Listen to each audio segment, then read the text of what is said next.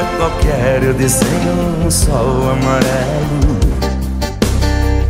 E com cinco ou seis retas é fácil fazer um castelo. Está começando mais um Palavra Frívola. Seu conteúdo de cultura, humor, notícias e muitas outras coisas. E se faço. Fala galera, eu me chamo Pedro Knupp e eu já fui o futuro do Brasil. Olá pessoal, eu sou a Ellie da Veiga e eu acredito que a prova de sucesso da nossa ação educativa é a felicidade. Olá pessoal, meu nome é Sérgio Barreto e eu acredito que as pessoas deviam ter o direito de ser exatamente como se sonharam. Uau! É. Eu me chamo Kim Knupp e a dúvida é, depois da aula à distância, como as professoras colocam as crianças ajoelhadas no milho? Fala, suas palavras frívolas. Aqui é o Thiago Miguel e quando eu repetia a quinta série, eu tirava E, D e de vez em quando um C. Olha o exemplo. Olha o exemplo. O, o importante é ser feliz, né, né Sérgio? Exatamente. Ele se sonhou assim e tá tudo bem, então. Tá tudo bem. É? Tá tudo bem. É isso aí, galera. No Palavra de Frívola de hoje, nós vamos falar sobre educação, sobre educação brasileira, o que está dando errado, o que está dando certo. E não se esquece, antes de começar o cast, assina o canal, ativa o sininho, compartilha com seus amigos, dá o like. Se você não gostou da cara de alguém, dá dislike. Fica à vontade. Comenta. Só comenta. faça o palavra Pode ser relevante. ABC, ABC, toda criança tem que ler e escrever. Primeiramente, eu queria saber de vocês a história com a educação, né? Começando com a Élida. Élida, como é que começou a tua história com a educação, com o ensino? Você sempre quis ser profe- ficava de professora quando era criança? Conta um pouco pra gente. Sim, muito. Eu conversava com meu pai de noite na varanda e dizia para ele, pai, eu quero ser professora, escritora e cantora. E eu também quero ser casada e quero ser mãe. E eu vou conciliar tudo, porque dá. E eu tinha todo um plano, aos 11 anos de idade, eu tinha todo um plano, porque eu vou trabalhar na escola só na parte da manhã, enquanto as crianças vão estar na escola. Aí, escrever, eu não preciso ir para o escritório, posso escrever em casa mesmo. E para ser cantora, a gente vai para um estúdiozinho de vez em quando, né? E era o meu sonho. Caraca. e eu Com Eu- 11 anos. né, quis. E aí foi- acabou que foi acontecendo, né, aos pouquinhos. Fez de tudo, né, forma, né? É, de alguma forma, né? A gente, eu escrevo pro blog, pro Instagram, né? Tenho lá meus, meus livrinhos infantis também, que a gente sempre compartilha. E a a questão da, de ser cantora, né? Eu acho que dá para se considerar um pouquinho também, né? Das musiquinhas. Ah, E como, é, e como é que você foi transformando isso em realidade? Élida? Eu, quando é, terminei o ensino médio, eu era muito pobre, a gente não tinha dinheiro para pagar a faculdade. E foi o ano que começou o ProUni, né, no Brasil. E eu ficava, é, assim, achando que eu não conseguiria, né, porque é, conseguir uma bolsa, né, integral para faculdade, eu não vou fazer o técnico da escola mesmo, Miésimo da Silva aqui em Campo Grande, que aí eu tenho é, capacidade de conseguir, porque já vou terminar o terceiro ano e já ingresso.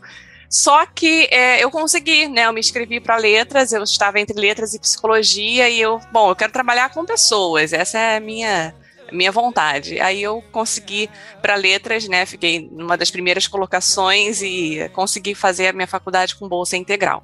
Né? Entrei então aí para a área da educação, durante o curso fui, me, me formei sem o Google, tá? Me respeitem, porque não tinha Google na época. Minha monografia Livraria, não foi feita biblioteca. com acesso à internet muita biblioteca na lata e vai estudar e vai virar página de livro e graças a Deus assim consegui me formar e antes de me casar que era o que eu queria então a vida foi seguindo já realmente um, um plano bem legal assim porque hoje em dia para fazer uma pós-graduação ó vou te falar Tu- já tranquei muitas já me escola? formei em algumas Tu estagiou Oi? em escola? Estagiou Estagiei em escola? escolas municipais, estagiei em escolas particulares, trabalhei em escolas particulares também, municipais, enfim. Como foi teu primeiro dia em sala de aula? Tipo assim, agora sou eu. Agora não tô estagiando, não tô nada. Agora sou eu que tenho que passar esse conteúdo. Como é que foi? Decepcionante. Foi decepcionante. Foi- sério, não, foram, foi um dos piores dias Perna da minha bamba? vida. Perna bamba? Foi um dos piores dias da minha vida. Eu trabalhava no escritório de exportação sabe? Só lidava com pessoas que conversavam inglês o dia inteiro, é, só lidava com documentação, conversava com o pessoal de fora, sabe? A gente trabalha, eu trabalhava numa empresa de exportação de pedras, de mármores e granitos. E eu trabalhava ali, tinha minha salinha, meu conforto. Aí a empresa faliu numa época de alta do dólar, a empresa simplesmente faliu e mandou um monte de gente embora. E eu fui, né, no meio do povo. Aí meu esposo falou: é, acho que agora é hora de você começar, então, a fazer, né, a dar aula e me dando um super apoio. Ai, legal, vai ser muito legal. Fiz aquele planejamento, preparei aqueles jogos, aquelas atividades. E eu me lembro como se fosse hoje. Eu entrei numa turma de oitavo ano, adolescentes de 13, 14 Nossa. anos do ensino fundamental. Gente, eu não consegui fazer nada, tudo que eu planejei. E eu lembro que nesse dia eu tinha feito a minha inscrição para o primeiro concurso de 40 horas de inglês da Prefeitura do Rio. Sei se era 40 ou 16 horas. E eu falei, o quê? Eu tava com um boleto na mão para pagar. Eu, se a particular tá assim, a pública tá pior ainda. Eu não vou pagar esse concurso porque eu não quero ser funcionária pública nunca, nunca. E continuei ali nessa escola por mais um ano. Depois surgiu a YouMove, depois veio o Wizard, depois veio a é, é, coordenação da YouMove.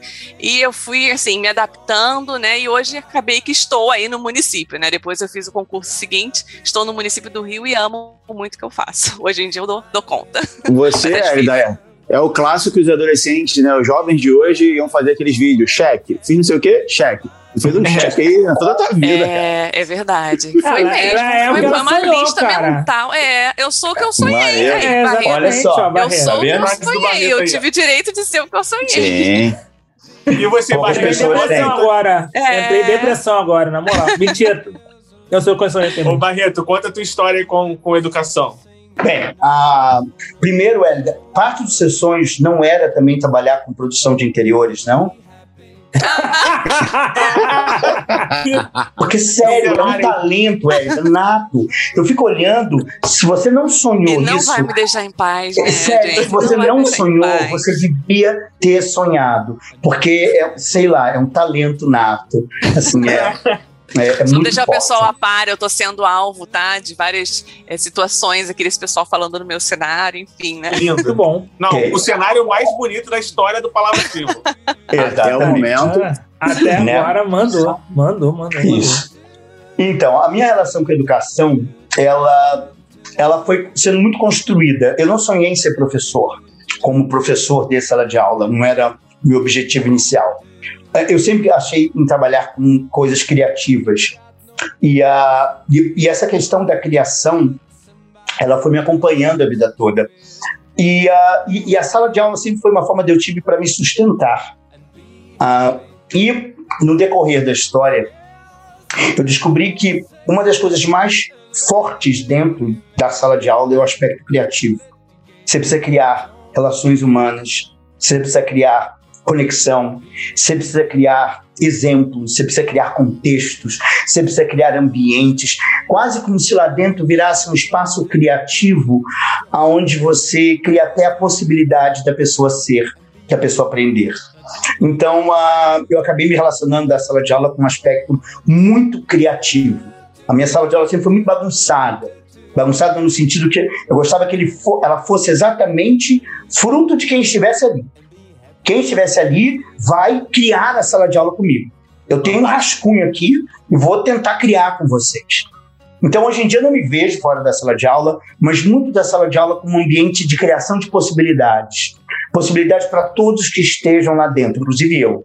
Né? Inclusive Isso eu. aí. Então, a, essa é a minha relação com a sala de aula. Fantástico. Uau. Incrível. cara, esses caras são bizarros. Me dá uma vontade de dar aula, ficar ouvindo esses caras, caraca. Não, eu Ô, nunca Pedro, tive aula com nenhum não, dos presta deles, atenção. cara. Pedro, a sala de aula é um local de possibilidades, não de impossibilidades. Então você fica aí onde você tá, negão. Precisa, não é necessário. Entendeu? Não, eu falo isso porque, assim, ainda, ainda hoje no meu trabalho eu dou treinamentos, né? E, e eu, é impressionante como eu me sinto realizado em ensinar, né? Não, ainda é. que não seja, ainda que não seja uma matéria, mas só o fato de você falar assim, faz isso, faz aquilo, e você entender que, que não só você, como as pessoas que entram na tua aula, na tua, no teu treinamento, eles saem com, com conhecimento maior do que quando eles entraram, e você sai também conhecendo outras pessoas e outras realidades. Pô, eu acho fantástico, cara. Acho muito bom. É, eu concordo com você. Ah, existe um momento, a Elida deve conhecer, a gente que está em sala de aula conhece, né? É o um momento na hora que você olha o aluno e, e, e você vê ele entendeu. Ele Ah, viu isso. algo. É, é- é um olhar do que ele viu. Você não necessariamente sabe o que ele viu, mas ele viu algo que ele não via antes. É- é- é- essa, essa noção de que o professor viu que o aluno viu algo que não tinha visto, que ele ampliou o horizonte, que aconteceu alguma coisa, você fala: Uau, tá aí. Ah, esse é, É. o momento. Esse, É por esses esse é o momento. que a gente trabalha. Exatamente. Nem necessariamente ele, ele viu o que eu ensinei, mas ele viu algo que ele não Ele via percebeu. antes. E isso é, isso é o que o conhecimento faz, o que a aprendizagem faz, né? É fazer você ver mais, né? O mundo, Verdade. né? Verdade. Então, A gente vai, você tem que ir apaixonado, mais apaixonado por educação. Eu amo a educação. Mas ouvir relatos de vocês é, é incrível, de verdade, gente. ABC, ABC.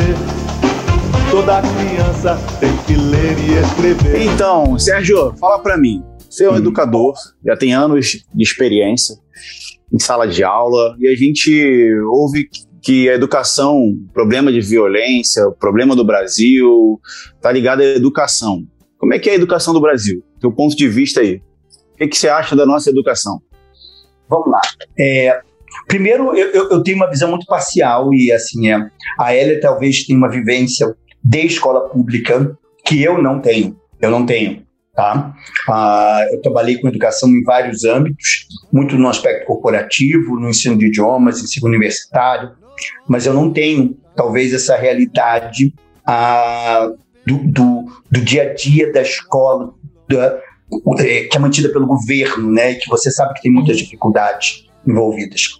Por outro lado, ah, eu vou tentar responder do, da onde a minha experiência vai, que é a dificuldade da, da valorização da educação. Né? A educação é algo que empodera as pessoas. Né? Conhecimento empodera. É, e isso aí eu vou ter que ser um pouco historiador, Pedro, se me perdoe, tá? Invadir a sua área de, a sua área de expertise, tá? Ah, na história da humanidade, quando surgiram as es- escolas, elas naturalmente surgiram como forças elitistas. A Grécia só estudavam algumas pessoas. No Egito só estudavam algumas pessoas. Foram os primeiros países a criarem academias e escolas. As mulheres eram proibidas de estudar, porque conhecimento empodera. Conhecimento faz você ver além do que é dado na sua frente, faz você questionar. Então, a questão da educação ser algo de acesso restrito no Brasil está diretamente ligado ao seu poder. Está diretamente ligado ao seu poder. É interessante manter uma massa que não questione e que tem ensino de baixa qualidade e condições ah, muito fragmentadas de estudo para que ele até odeie a escola. Para que haja um culto de eu odiar a escola. Né? Ah, porque aí essa pessoa não vai questionar e vai seguir várias questões. Então, a questão de educação no Brasil é uma questão que para mim é mundial em alguns aspectos, de que há poucas, há muitas pessoas não interessam que as pessoas tenham acesso ao conhecimento e a capacidade de refletir e a possibilidade de refletir sobre o mundo. Então, há, há uma forma de manter as pessoas na ignorância e na né, quase uma condição de escravidão social, um pouco. Então, Dependência mesmo, né? Você Dependência, eu de não penso. Sabe? Eu não penso. Então, Ah, eu, eu lembro, eu lembro que quando eu fui abrir minha primeira franquia do curso de inglês, eu sempre pensei nisso. Eu, cara, a hora que um governante sério entrar no país, Hélida, e o cara entender que a pessoa passa 15 anos da vida estudando inglês e não sai bilíngue, eu vou assim, a hora que tiver um governante sério, as escolas de inglês vão quebrar, porque. Mas o Sérgio Barreto falando isso, faz muito sentido não ter, não ser interessante educar para os governantes, para quem governa, para quem detém o poder. Porque se a educação empodera e eu já sou empoderado naturalmente, nativamente, eu não quero dividir esse poder com outras pessoas. O que, que você acha disso, Hélida? A minha visão em relação a isso mudou bastante com a vivência, né, com os meus alunos da escola pública e com a convivência com os meus colegas de trabalho. Porque eu trabalho com professores extremamente inteligentes que têm buscado, apesar do sistema caminhar para o lado oposto, nós temos buscado mudar essa realidade, né, empoderar as nossas crianças ao máximo. É, hoje eu, eu, trabalho em uma escola em uma realidade boa, que eu considero boa, né? Mas eu questionava muito essa situação da escola oferecer café da manhã, da escola oferecer almoço, da escola oferecer ainda um lanche da tarde que chama de jantinha, né? Para a criança já sair de casa, é, é, já sair da escola é, é com todas as refeições ali eu questionava muito isso. Eu falei, é muito fácil para as famílias, né? É, mandar a criança para a escola. Virou uma, uma, política de pão e circo, assim, muito, é, muito grande. Então, assim, é, é era uma troca. Eu ganho Bolsa Família e eu ganho esse, esse dinheiro aqui porque eu tenho que manter me, meus filhos na escola. Eu realmente não entendi até eu entrar. Quando eu entrei para a realidade, inclusive no treinamento da Prefeitura do Rio, fiz duas semanas de treinamento na Paulo Freire, no centro. E no treinamento, muitos professores falam: ah, mas as crianças não têm material, eles ganham Bolsa Família, por que, que os pais não compram material? A escola dá material e a criança não tem tal. E questionavam muito isso. Eu falei: nossa, realmente, né, eu estou indo para uma realidade pesada. Quando eu entrei na realidade, que eu vi que o dinheiro que as famílias ganhavam não não dava realmente para comprar material, porque mal tinham o que comprar, mal tinham o que comer. Quando eu vi que as crianças, às vezes, as únicas refeições que elas tinham era, eram dentro da escola, sabe?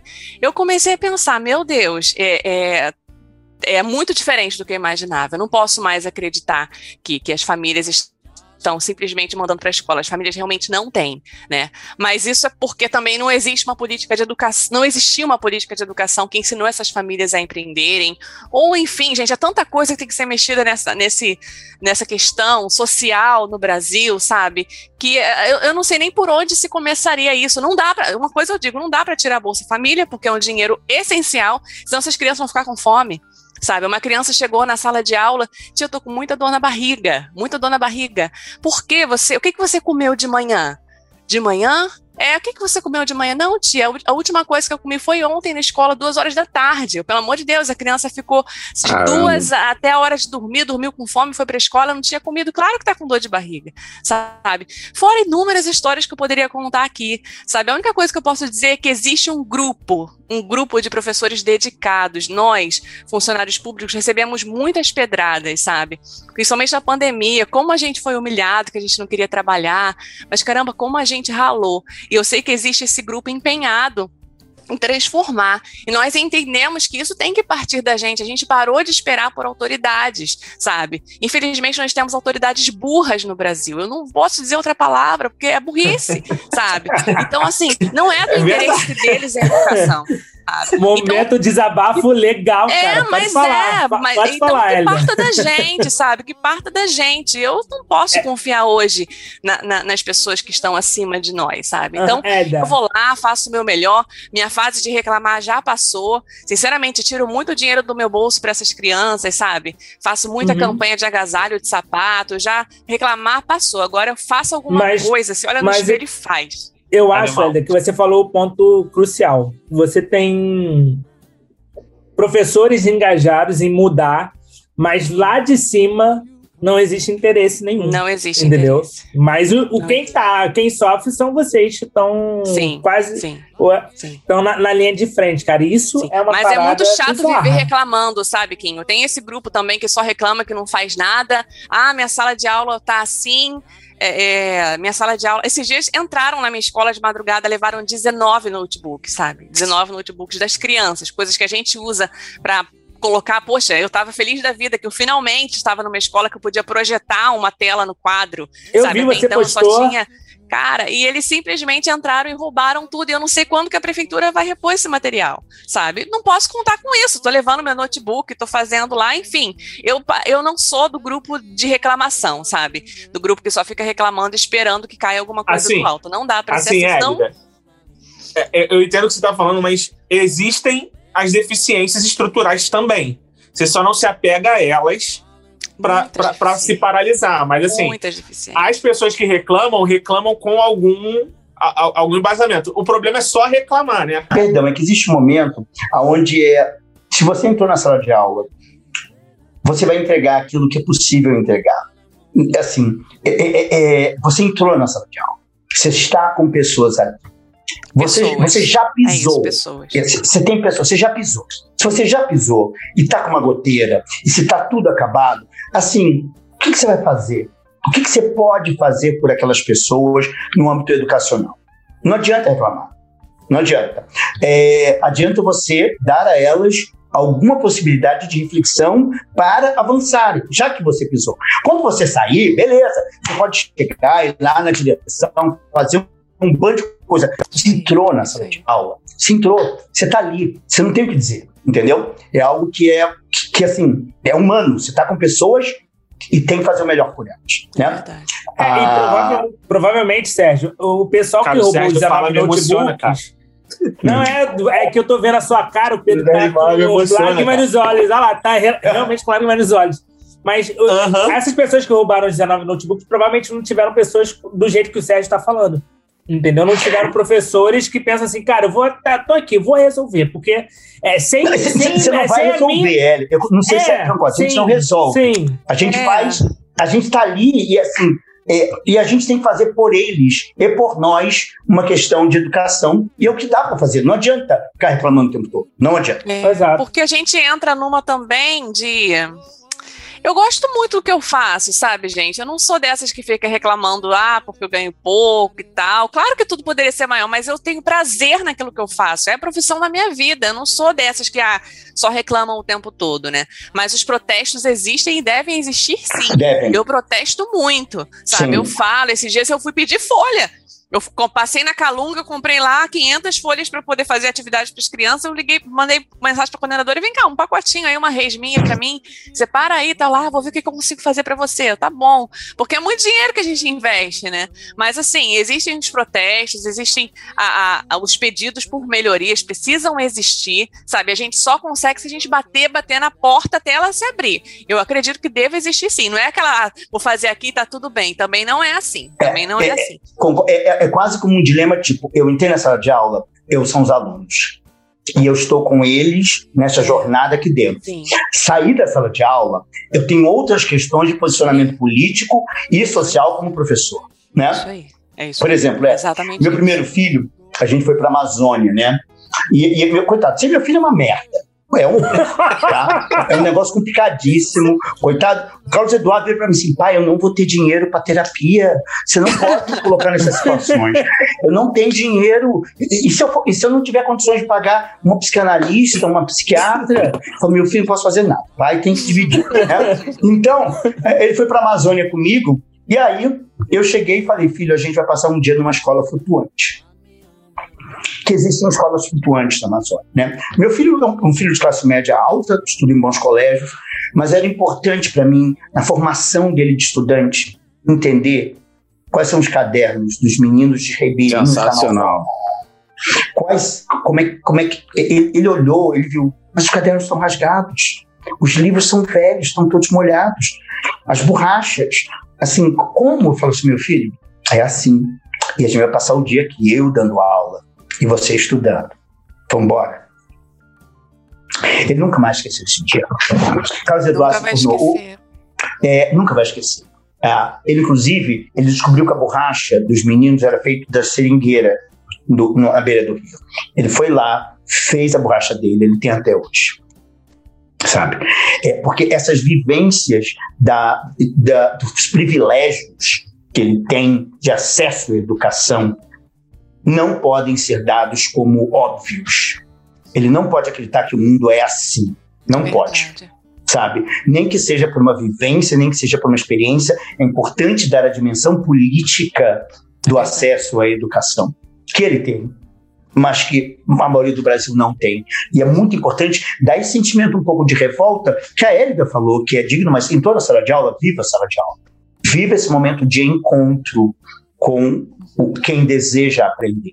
ABC, ABC, Toda criança tem que ler e escrever. Vamos voltar um pouquinho a essa fita, na questão do Brasil, né? A gente teve aí é, é, Darcy Ribeiro no passado, junto com Brizola, que criou aquele projeto que foi apelidado de Brizolão. A gente sabe que todas as questões políticas estão envolvidas, o Sérgio está batendo nessa tecla da política, a gente sabe todas essa- essas questões aí que, que fazem a educação não andar. Mas o projeto Brizolão, a Hélida me fala que tem um- um- um- os alunos que precisam comer, né? E o projeto do Brizolão não foi feito para você passar o dia na escola, né? Se Foi. desenvolver como atleta, como com as suas ideias, você ter alimentação, é, assim, daí de dentro, Hélida, ainda mais você que está dentro da questão do funcionalismo público, da escola pública, Uhum. é, por que, que você acha que desandou? Vocês têm algum do- dos colegas mais antigos, o porquê que o Brizolão lá, a ideia deles não deu certo?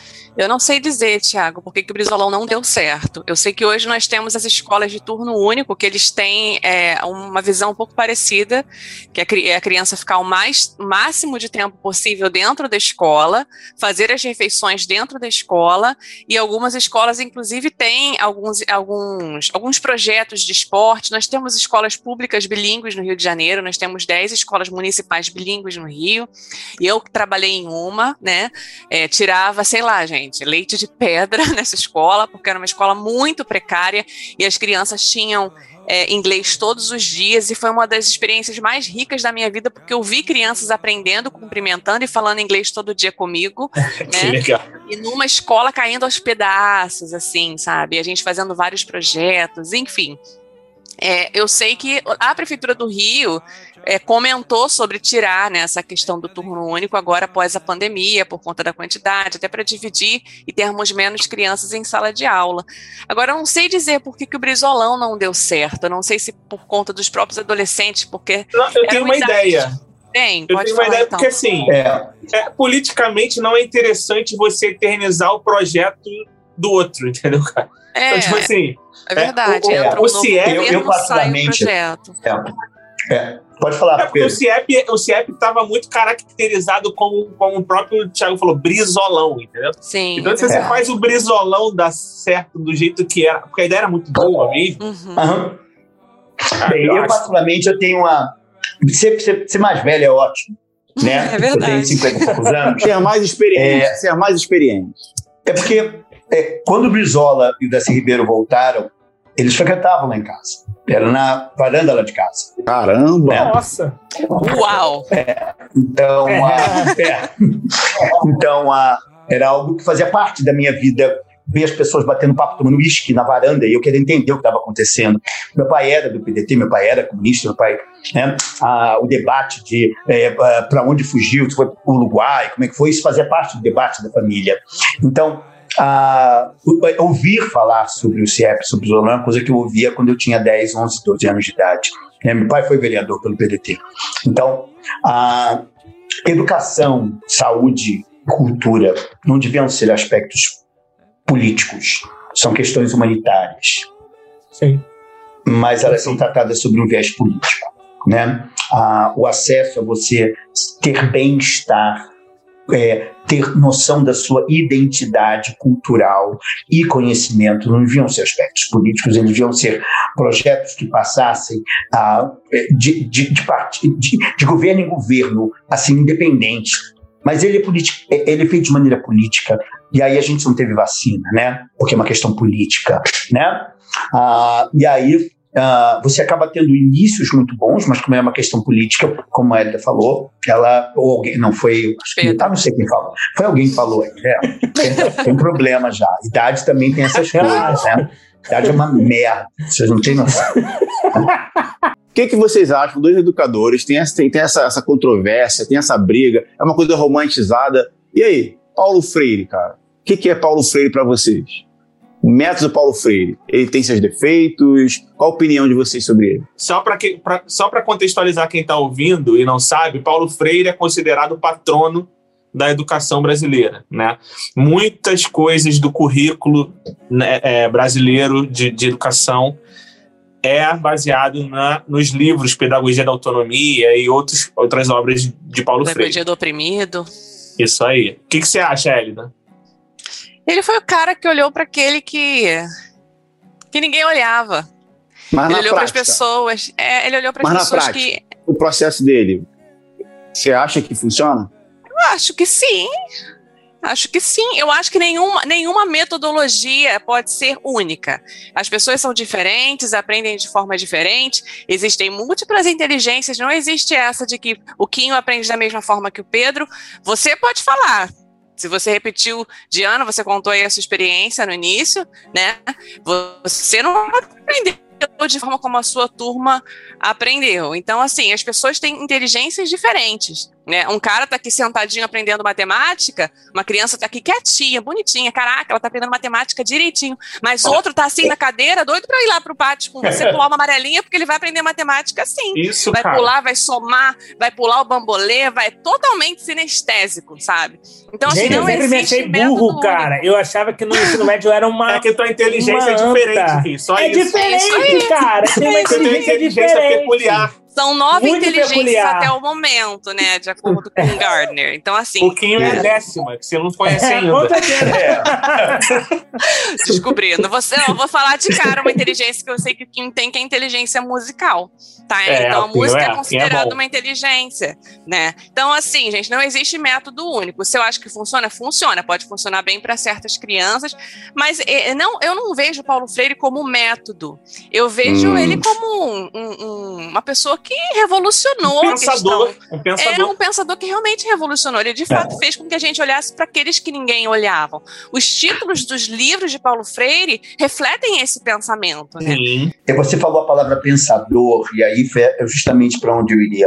Uhum. É, é, ele tem uma voz que, se em alguns momentos ela não pode ser 100% adequada à sua realidade na sala de aula, ele é um pensador que quase acendeu, colocou uma, uma chama em um lugar que não tinha luz. Exatamente. Né? E, e aí você começou a ver diversos horizontes e vales e estruturas que as pessoas não necessariamente percebiam. Então, o valor de Paulo Freire ele está muito mais numa perspectiva histórica de realmente dizer: olhem para ali, vocês não estão percebendo isso, Exatamente. do que em 100% todas as suas afirmativas e soluções de sala de aula. Até porque soluções de sala de aula são contextualizadas, elas têm que ser históricas e culturais, né? Então, a a- mas é um homem brilhante. Ah, e, e, assim, é, tem que ter honra de ter ele como brasileiro, sabe? Ah, óbvio que você vai ter limites de algumas coisas que ele disse. E, e isso é, é até da beleza do que ele É, disse. é, o, problema, o problema é quando se polariza o Paulo Freire, entendeu? Paulo Como Freire sempre, é de gente. esquerda. Sempre tudo vai ser Paulo pa- Freire, polarizado. assim, do- das coisas que eu li na faculdade, o Paulo Freire foi o primeiro que, que me colocou o aluno como protagonista do processo de Exato. aprendizado. Né? Isso. Tipo assim, Assim, isso, isso já era para todo mundo calar a boca e falou: valeu, cara, É respeita, isso aí, cara. é isso aí, respeita. é isso aí. cara, vamos colocar o Exatamente isso. Aluno, o aluno no, no- no protagonismo do processo para o aluno aprender, porque Uhum. antigamente a professora era a protagonista do, do É, processo é do que a aluno. questão não era aprender, era ensinar. Você ensinou, Isso. assim, e nem necessariamente ensinar não quer dizer aprender. Exatamente. Legal. Né? exatamente. Ensinar e aprender não são a mesma coisa. Ah, eu ensinei. Ah, mas ele aprendeu? Ué, eu Eu ensinei. ensinei, Você mas ele não aprendeu. Até que Você escuta muito isso. né? Eu ensinei. Até ele que não hora? aprendeu. É, Né? Eu, quando dava treinamento, eu ficava irritado quando o professor chegava para mim e falava: Mas eu não sei, ah, essa turma está com um problema. Eu já expliquei o Present Perfect com eles duas vezes e eles não entenderam. Falei: É, que legal, você explicou duas vezes. E a base que você usa é a sua explicação. Que bom, porque deixa eu te contar. O aluno entende, depois ele esquece, depois ele entende de novo, depois ele entende de uma maneira equivocada, depois ele Fossiliza. São tantos processos, né? existem diversos processos em compreensão de algo Exatamente. que, que, assim, perdão, se você ensinou duas vezes e acha que eles não vão aprender, eu não quero que você ensine mais. Porque eu sou meio duro. Né? Porque Um Ai, pouquinho. vocês nunca viram o expor do Sérgio, cara. Na moral. Não o gostaria treinamento é fantástico. Não gosta, não. Não Ó, gostaria. uma vez, eu Não. tava, eu tava no, no treinamento do, da. Tinham perguntas que os alunos man- é, mandavam. Aí ele falou assim: um aluno perguntou, mas por que, que usar o S na terceira pessoa do singular? A ele. Não é pergunta por quê. É sim e acabou, cara. ao vivo. Aí eu assim, Ah, não, tá. nossa, Deixa eu explicar. Eu falei, existem regras que não têm explicação. É, você vai ter que ir lá Existem na regras. anglo-saxão. Você vai ter que ir lá. Não, por quê? É porque existem regras da gramática que é porque é, É, outras é porque tem padrão e outras é porque Tem. tem escolha. Por que, que eu sou e não é eu é? Ô filho, é porque é. Porque é. Simples assim. Posso dizer? Porque é, porra. Não sei. Eu é. Eu, o que que é, não sei, caralho. Se você souber, você me explica. O que é, porra? Agora eu posso dizer, porque plural de planta é plantas. Porque plural de carro é carros. Posso dizer pra você. Porque tem um padrão por trás da regra do plural. Agora, eu sou, tu és, ele é, é assim. Entendeu? Estabelecido. ABC, ABC. Toda criança tem que ler e escrever. Vamos lá, cara. Eu queria saber uma coisa. A gente entende que os professores eles são são a base da, da sociedade, né, cara? Se não existissem professores, não existiria sociedade. Mas, pelo menos no Brasil, que eu vejo é que o professor é muito desvalorizado. Na verdade, é a educação, mas o professor a gente entende com uma parte muito grande desse processo é tão desvalorizado. Vocês têm alguma noção por quê? Não só economicamente, mas também reconhecimento. Entendeu? É, quantas vezes eu já, já Socialmente vi, é, mesmo. é, socialmente. Inclusive, hoje, eu acho que hoje está mais latente isso. Antigamente, se minha mãe chegava é, e a professora reclamava de mim na escola, minha mãe dava esporro em mim. Falava assim, por que tu fez isso? Hoje não. É, é, e eu, eu acredito que não seja só no, no- na escola municipal, porque é aquilo. Eu, no curso que eu trabalho, eu já vi um professor querendo esculachar, a mãe querendo esculachar o professor porque o filho ficou- reprovado. De eu ter que entrar para conversar porque ela falou que era um absurdo e ia me processar porque o filho foi reprovado duas vezes. Por que, Será que que é porque virou tem- cliente? O aluno virou Não sei. cliente. Não O que que sei, você cara. Eu queria, eu queria que vocês me dissessem, dessem parecer de vocês. É, você que citou aí situações tão bonitinhas, tão meio. Ai, o pai brigar com o professor lá na favela que eu trabalhei, queria bater mesmo, e batia na porta, e não, e vamos pegar ela, e se juntavam para bater. Foi é, um negócio. ah, O, o que o Kim falou aí foi só um. foi bonitinho, né? Diante do que foi já fofinho. passava.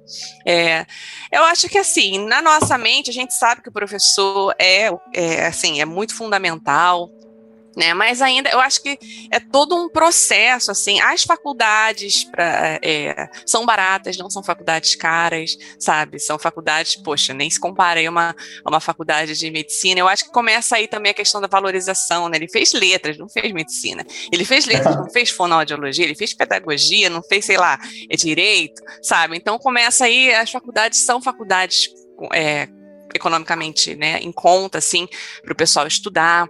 É, a gente tem aí a questão da clientela, de, de, de que realmente o, o aluno ele virou cliente, o professor é alguém ali que está prestando um serviço, Uhum. então é uma obrigação dele que meu filho se sinta confortável o tempo todo, que meu filho se sinta bem o tempo todo, que meu filho seja muito bem tratado o tempo todo, né? Então, ao mesmo tempo que eu não, é, alguns, né, não vou generalizar, que alguns dão uma educação muito fácil em casa, né? Aquela coisa de fazer tudo pela criança, ou então terceiriza demais, joga para televisão, joga para o videogame, joga para qualquer outra coisa, é, é, e espera que a escola é, é, eduque, mas a escola também não tem autonomia para dizer não. Né? A escola precisa dizer sim o tempo todo para as frescuras das crianças. Né? Então é, é isso, eu acho que é basicamente isso. Quando isso vai mudar, por quê? Né, é, se vai mudar, eu não acredito que é algo fácil de acontecer. Rápido, Não né? acredito. É, enfim. Mas é realmente é, é parte daquele mesmo princípio. Enquanto as autoridades não entenderem que existe realmente. É que, mas isso não é só no Brasil, não, tá, gente? Só queria É. falar isso, não é só no Brasil, não. Acho que é Isso só é- na é Coreia do Sul, né? Na Coreia do Sul que o Não, professor nos Estados. Unidos tem muita gente É, reclamando, tem, os professores reclamam muito dos baixos salários, das Mas- condições É, ruins mas, por de exemplo, trabalho. no Brasil, o Brasil é recordista. Hoje eu estava estudando essa estatística de Uhum. violência contra professores, cara. É, a gente tá mundial. É. Ah, Depois Eu eu, vou botar esse assim, dado né? aqui no, no post. É, uma das questões que, pela, desvalorização do professor, como também do médico, em alguns aspectos, ah, é que nós não, entregamos, nós não entramos na cadeia produtiva como entrega de produto. Na cadeia produtiva, ah, a gente está falando do capitalismo, eu não estou questionando o capitalismo, ele não veio aqui para sair, a gente vai continuar no mundo capitalista, Uhum. tá? A entrega do professor é intangível, como a entrega do médico é intangível. Você não vê, você não pega, você não pode vendê-la, você não pode comercializá-la, você não pode repassá-la. É só de uma pessoa e ela se torna intangível e, a, e imensurável em alguns aspectos, o que é o bem-estar e a saúde de uma pessoa, o que é conhecimento de uma pessoa. Numa sociedade onde você trabalha com o tangível e o material como algo necessariamente de valor, qual o valor que eu entrego? Qual o valor que o médico entrega? É invisível, é intangível. E as pessoas, E é pessoas não sabem valorizar o que é invisível, né? O que é invisível. Exatamente. E aí a gente vai até para Pequeno Príncipe, o essencial é invisível Uhum. aos olhos, Uhum. e a gente dá uma coisa bem poética aqui, É mas é verdade. verdade. né? Ah, quando você chega, eles são mal pagos, porque eu não sei o que você entrega. E isso é de uma cultura ocidental, naturalmente, que em alguns países já se tornou uma mudança, dos países nórdicos, vários países europeus, o Canadá também, mas por, por vista do Brasil, não. Então, a razão dos professores e médicos serem mal pagos tem a ver com uma estrutura de capital, onde o que o que eu entrego não se pode segurar, né? E acabou. Ah, e aí você tem a questão de que você precisa então transformar num serviço, num produto. E aí você começa a humilhação do professor, porque ele nada mais é do que aquele que você não entregou o que você devia. Mas peraí, era eu entregar? É o seu filho que entrega. Paulo Freire, quem aprende é o aluno. É o aluno que está no centro. Mas aí, se acontece alguma coisa, a culpa é do professor É verdade. né? Porque eu que tinha que ter entregue algo. Cadê o produto que você me prometeu? Você me prometeu um produto. Meu filho tá sem ele. E eu paguei. Me dá o produto. Mas como assim eu vou te dar o produto? Eu quero o produto. Vai baixo na cara do professor. É isso aí. Porque o produto não tá lá. É isso aí. Entendeu? Porque eu tinha que entregar algo tangível, objeto, e que se ele não tem, a culpa é minha. E aí a gente tem um problema de inversão de valor, que é a É. questão da tangibilização do conhecimento como forma de produto tangível, que se não aparece, alguém tem que apanhar. É Cara, verdade. parece que o Sérgio consegue sintetizar o que a gente quer falar. É verdade. cara. Sabe por quê, Sérgio? E ne- Nesse, nesse caso que eu tava falando. Deve ser porque o- ele tem um pouco de experiência. É, deve ser. Alguma coisa tá ligada com isso. Não, gente, a cachaça! A cachaça! Vocês confundem tudo, gente! Para, a boca, pelo amor de Não, Deus! Não, não é nada! Para, é, é aqui, ó. O nome é Pirajá, tá? É isso que pensa. Só Tá. vou gravar agora com o Pirajá do lado. O pai, o pai desse aluno falou assim: do- da discussão eu expliquei por quê, como o cara era avaliado e tal, ele era um adulto, inclusive não tinha nem sentido o pai e a mãe estar lá, mas tudo bem. E o pai falou assim: não, tudo bem, eu quero saber então quem vai pagar os meses que ele vai ter que fazer a mais de curso. Eu, você. Aí ele, ah, Mas eu já paguei. Essa é a questão, é, né? exata- ele falou exatamente isso. Ele falou, você Eu já falou paguei, que- claro. Como é que eu vou pagar uma É. mesa duas vezes? Porque é um objeto, eu já paguei a porcaria da mesa. A mesa já tá paga, caramba. Você quer que eu pague duas vezes a mesa? Eu preciso de uma mesa. Essa Exatamente. questão da- da Eles querem comprar a aprovação da criança. Não interessa aprender O diploma, o diploma. O Ele- objeto conhecimento. Quanto objeto conhecimento não é um objeto, ele é uma, uma capacidade de compreensão, ele é uma habilidade, é algo que não é Exatamente. tangível. E que aí, Exatamente. quando você transforma ele num produto absolutamente é, mensurável, que é uma das coisas mais perigosas da educação hoje, que, que é uma, uma coisa perigosa, mas todo mundo adora. Cadê a métrica da aprendizagem? Cadê a métrica? Eu quero a métrica, me dá, me dá os, os indicadores de aprendizagem. Eu quero os indicadores de transformação crítica dos alunos, de capacidade de reflexão. Não vou dar, ficar dando métrica de aprovação. Pelo amor de Deus, métrica de aprovação eu manipulo. Acabou. Exatamente. Sim, sim. Exatamente. Não, eu, eu acho interessante, porque se você final, pensar né? que a estrutura do, do brasileiro é essa mental mesmo. Por exemplo, se você se matricula na escola, ninguém fala assim, ah, aprendendo a dirigir. Fala o quê? Estou tirando a carteira. Isso. Porque a carteira é mais importante do que o aprendizado, sabe? Tipo, eu quero. É o objeto final. Vai Aí- pagar aí- quantas vezes forem necessárias para tirar a carteira. Se for, tiver que pagar 10 vezes, a pessoa vai pagar 10 vezes ali. Não tem, não tem essa, não.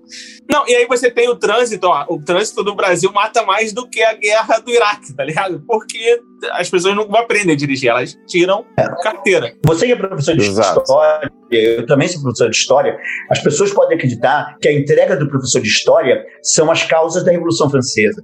Enquanto, na verdade, a entrega da história é a capacidade de reflexão te- no, de- do- no tempo sobre a humanidade, a capacidade de reflexão crítica Saber pra onde você tá indo. sobre os Saber onde você fatos. tá indo, né? É isso que é a entrega da história. Sim. A entrega da história não é você saber de cor a porcaria das causas da Revolução Francesa.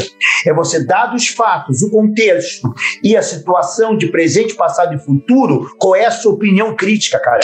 Sim. É. É isso Não, que é a não é entrega da ensinar história. a data que Hitler tomou posse na Alemanha. É Exatamente. como que ele chegou lá, como que se É, constrói como uma é que ele ditadura. chegou, porque se são perguntas da humanidade, sabe? Exatamente. Isso é a entrega da história. É uma habilidade de você refletir criticamente no aspecto temporal e no Uhum. contexto social. É isso.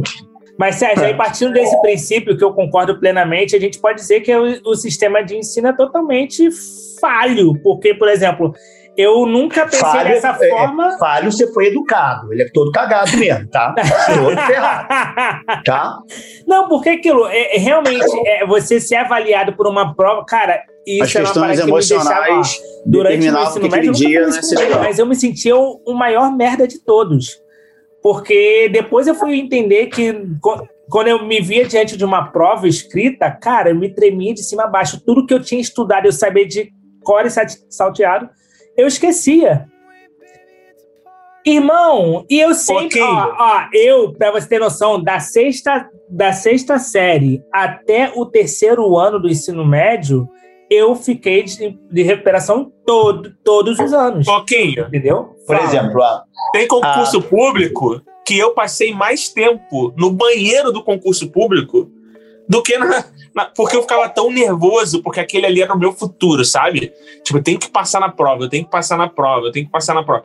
Então, tipo, a estrutura até de estudo mesmo do, do Brasil, como que a gente estuda em casa, como que é formulado isso, você tem que.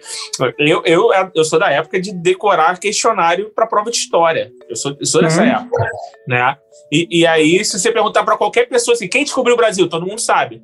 Agora você fala assim, qual foi o processo? Qual foi o contexto? Como é que estava a Europa naquele momento?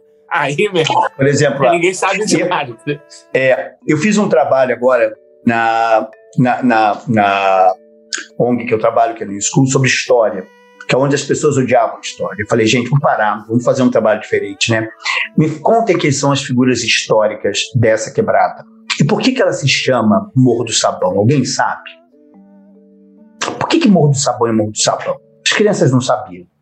Eu falei, vão atrás e tentem descobrir, conversando com os mais velhos, por que, que Morro do Sabão é Morro do Sabão. Muito bom. Porque essa é a Aí sua história. Essa é a sua história. A microhistória vai fazer você conhecer quais são as figuras históricas que criaram o ambiente que você está. Então, eles elencaram, descobriram o Morro do Sabão, é porque havia muita construção, então havia muito cimento que caía. Então, como ali chovia, quando pisava, escorregava, caía no chão e virou o Morro do Sabão. Porque todo mundo, como tinha muita pedra e muito cimento, escorregava e caía no chão. E aí foi a pergunta de quem são as figuras históricas daqui. E vocês vão escrever a história deles. Vão entrevistar, vão escrever. E aí, a partir daí, eles tiveram a noção de causas, consequências, Identidade, né? contextos, identidade. Porque são questões que a história traz, mas que se lê, você lê, talvez, a história de José Bonifácio, talvez não necessariamente vai ter a pertinência, não que não seja importante, tá? É, a, a pertinência para a pessoa entender Sim. a relevância histórica, de, de entender o contexto histórico, e as causas, as consequências.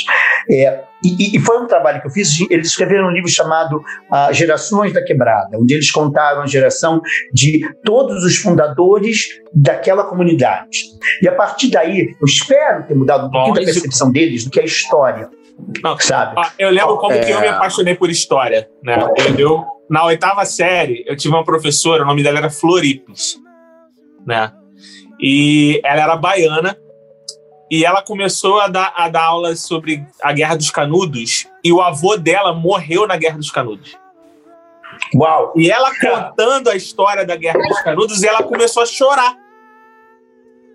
Falando sobre a Guerra dos Canudos. E aquilo ali me arrepiou todo. E eu falei assim: caraca, mano, isso aconteceu. E não só aconteceu, isso mudou a vida de, de uma galera, entendeu? Mudou a Aham. vida de uma galera, mudou a vida dela. Ela veio pro Rio depois disso, com a mãe, com a avó, porque o avô morreu. E assim, cara, quando você entende que a história é viva e a educação é viva, né? Hum, Porque muita gente fala assim: ah, eu fui pra escola até hoje não aprendi a, é, a fórmula de Bhaskara. Mas você sabe pegar o troco Não certo. Na, na- né? Mas você sabe pegar o troco certo na, na padaria. Então alguma coisa serviu, né, cara? Então é o que eu penso. Tudo é contextualização, né? O Sérgio falando agora, eu me lembrei do, do de Escritores da Liberdade, que você já deve ter assistido, o filme Escritores da Liberdade. uhum. É um filmaço. E, e ela, ela tem esse problema, né? Na, na sala de aula, ela tem. Vocês já assistiram esse filme? Todo mundo fez cara de não, sei, Não. hein? Eu nunca Então, Não, mas assista. ah, isso. É, eu, eu, eu, eu, o eu vou fazer um. Google aqui, tá, gata? É maravilhoso. Escritores da Liberdade, ela tem duas facções, gangues na sala de aula, e ela começa, ela, ela tenta explicar a Segunda Guerra Mundial, ela não consegue, né, para essas gangues. Então ela começa a exemplificar pelo que eles são. Como aconteceu a Segunda Guerra Mundial, como que tudo foi dividido. E eu me lembrei muito desse filme, Barreto. Assiste, depois me fala. Aham. Porque, assim, é, eu É, me lembrei muito, eu porque foi ver. o que você fez. Você contextualizou, né, o que a- a- as crianças... É, é isso aí. Assim, É como eu, ensinando particularmente- inglês na escola pública. Não adianta eu ensinar bread para criança falando da padaria de Londres. Eu tenho que falar da padaria do seu Zé que tá na esquina, entende? Sim, Então, assim, assim, eu é particularmente, eu tenho horror dos livros que são utilizados na escola. Uhum. Livro, para mim, tinha que ser construído em sala de aula, pelos É. professores e pelos alunos, É com base nas perguntas que eles fazem, nas respostas que eles dão, absolutamente documentada em sala de aula, organizada, e cada aluno sai com o seu livro, que é o seu conhecimento, construído em sala de aula por um processo de questionamento, inquiry-based learning. Você questiona, as pessoas se fazem perguntas, elas produzem conhecimento, elas aprendem a organizar conhecimento, elas pre- aprendem a questionar o que elas encontraram. Quando o livro está todo pronto, é dado. Eu, particularmente, sou contra. Para mim, escola, para mim, era faz a pergunta, deixa as pessoas pesquisarem e deixa elas escreverem e organizarem o que elas descobrirem. Mas isso ia acabar falindo uma, é uma, A estrutura algumas econômica. pessoas. Você sabe que em Reggio e é. Emília, na cidade da Itália, você já deve ter ouvido falar da metodologia também, a, o conhecimento ele é construído dentro da sala de aula, né? As Sim, é. paredes são lotadas, né? Isso até Sim, é- no ensino médio. é- essa são é a base. lotadas de Agora- imagens e coisas que as crianças constroem. É proibido levar uma foto de, de um bichinho, de alguma coisa assim pronta. Uhum. Você não pode fazer um flashcard Porque senão é dado, não, é construído. É, e na base, conhecimento é. deve ser construído. Sim, E, sim. obviamente, a gente consegue resgatar em algumas eh, experiências, mas, assim, em larga escala é sempre muito difícil, É por uma questão da educação como produto que tem que ser consumido, pago, e, e essa questão. Então, você ter esse caráter artesanal do professor em sala de aula construindo conhecimento com os alunos, Caráter ensinando eles a artesanal, a meia pensarem, expressão, é isso. sabe, É. ensinando eles a pensarem, é, é algo que não é feito em larga escala. É feito ali, na, na relação humana.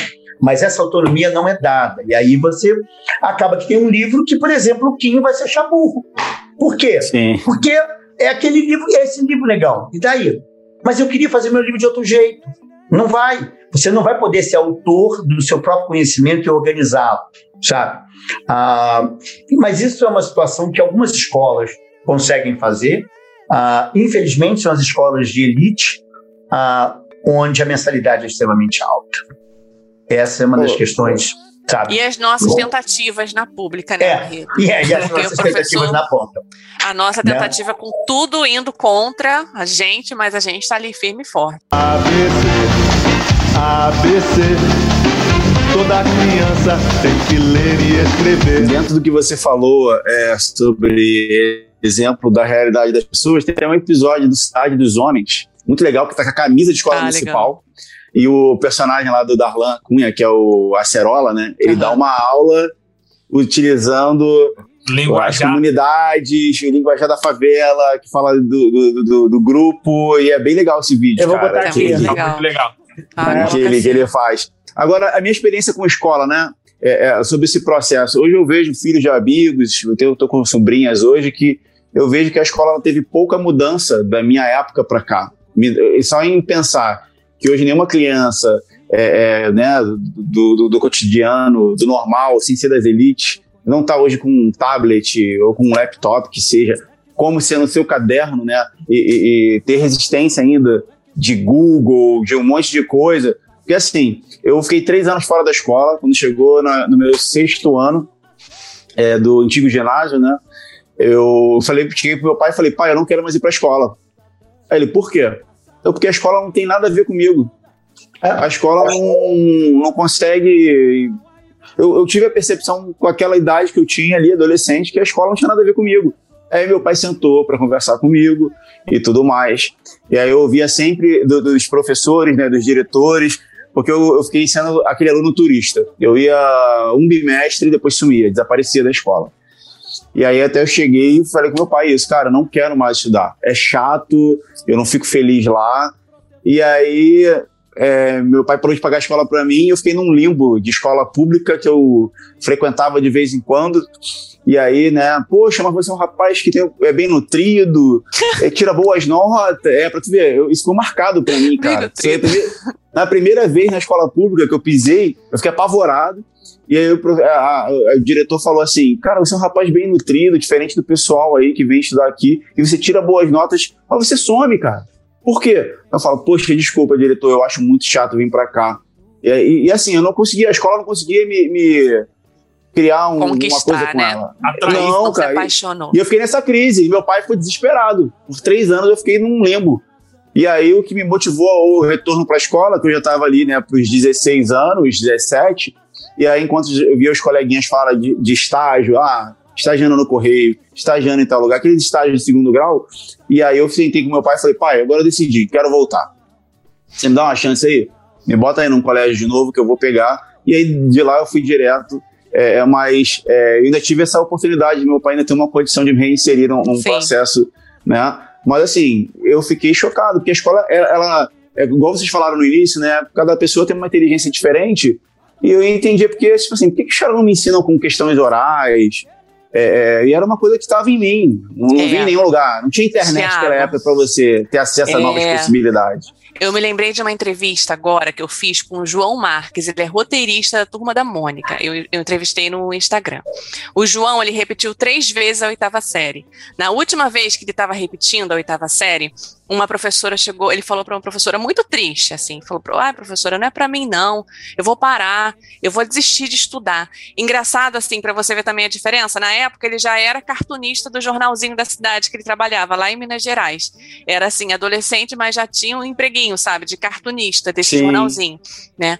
Aí ele falou, vou ficar só trabalhando nos meus desenhos mesmo, uma pessoa extremamente criativa. Se você conversar com ele, que homem cativante, assim, sabe? E ele falou, repetir três vezes. Aí a professora falou: Não, João, não faz isso, não. Faz o seguinte, ó. Não fala que eu te contei isso, não.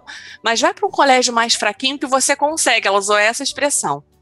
E ele fez isso, ele seguiu o conselho da professora e foi para o colégio mais fraquinho. E ele falou que esse colégio mais fraquinho foi o colégio que abriu as portas para ele utilizar a criatividade dele naquilo que ele gostava. Olha E ali isso. ele decolou. Hoje ele é professor de faculdade pública, roteirista da turma da Mônica, sabe? Trabalha nos estudos, nos Sim. estúdios da turma da Mônica. E uma pessoa assim, que trabalha com crianças, sabe? Contador de história para crianças, ensina o que ele faz. Ele tem um canal no YouTube, um, um perfil no Instagram chamado Escola de Passarinhos, né? Que é bem, bem legal também, que ele fala de- do cotidiano da vida escolar dos professores. E eu fiquei apaixonada, assim, pela situação dele. É, ele ficou o- reprovado por causa de matemática. Não É, entrava já. na cabeça dele a matemática. Na Ou seja- faculdade de publicidade, eu fui bom aluno. tá Quando vendo? eu, eu, eu- É, eu trabalhei com quem me chamava minha atenção. com Eu quem- também. Cara, eu fui bom aluno, vê se pode. Cara, eu era Tá aí, eu ficava mal, eu sempre me senti o burro, cara. Nós temos aí, as como nossas bom nerd. inteligências, não adianta E como forçar. todo bom nerd, me dá prazer estudar. Só que a forma. Porque assim, parece que a escola ela tinha que detectar. Pô, você é de humanas, sei lá, tu tem tino pra ser engenheiro, você tem tino pra ser arquiteta, igual de interiores aí. Você tem essas aptidões. Pô, vamos direcionar para suas aptidões. E isso, cara, infelizmente, né, é triste. Então, tem uma brincadeira que dizem sobre a escola, né? Que ah, você tem portões, você entra com horário de entrada, levado em fila para uma sala, você fica lá, não deve sair.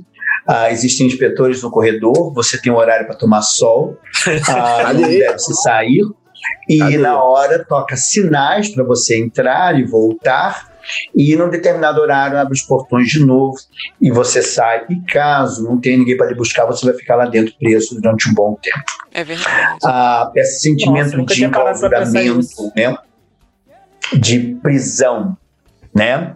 de espaço recluso que a escola faz, e não de espaço sem paredes, espaço de diálogos, espaços de confluência, é algo que é é, é, é assim, uma herança do século XIX, é a escola do século XIX, que vai se perpetuando, entendeu? É seriada, né, ao invés de haver diálogos, ou seja, é algo que é- é- foi feito e construído para um determinado padrão de sucesso. Isso. Esse padrão de sucesso, como disse para vocês, continua tendo sucesso como eu, né? Impecável, né? Tinha comentado, brincadeira.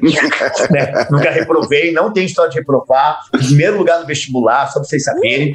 Mas assim, é, é, não é correto. Não é correto. Eu, eu caí na sorte de cair num padrão que era o que a escola exigia. Mas esse padrão é absolutamente ditatorial e humilhante com quem tem outras habilidades de conhecimento, sabe? Meus fi meu filho é muito sinestésico, Daniel. A minha filha é uma, ela tem uma capacidade musical e, e verbal maravilhosa, mas as outras não têm. E aí é as notas vão variando. Eu sei que não é falta de esforço, é falta de diálogo com as habilidades de aprendizagem. Isso é, não é um tema da nossa escola. A nossa escola ela segue linha de produção. Sim. E, e Então- em cima disso que você falou, Sérgio, é muito importante a gente pensar no corpo, né? No nosso corpo, no, o que o nosso corpo sente quando ele está. Corpo tudo, né? Mente, tudo, nossas sensações quando nós estamos dentro da escola. Se essa sensação é boa, se essa sensação é ruim, né? Todos os nossos canais de entrada, ele- eles têm uma sensação gostosa, isso vai ficar na nossa memória afetiva de alguma forma ou vai ficar como um tempo que a gente não gosta, né? O corpo ele tem que ser repensado dentro da escola. É, antigamente as crianças brincavam na rua, subiam nas árvores, estavam. Eu brincava muito na rua, gente. Brinquei muito na rua, de pique-pega, pique-esconde, de pera, uva, massa, salada mista. Eu brinquei de tudo, assim, sabe? Que terrível. Então, assim. é, tu era da igreja? Confesso. Confesso. Mas assim, é, então o nosso corpo ele se mexia o tempo todo.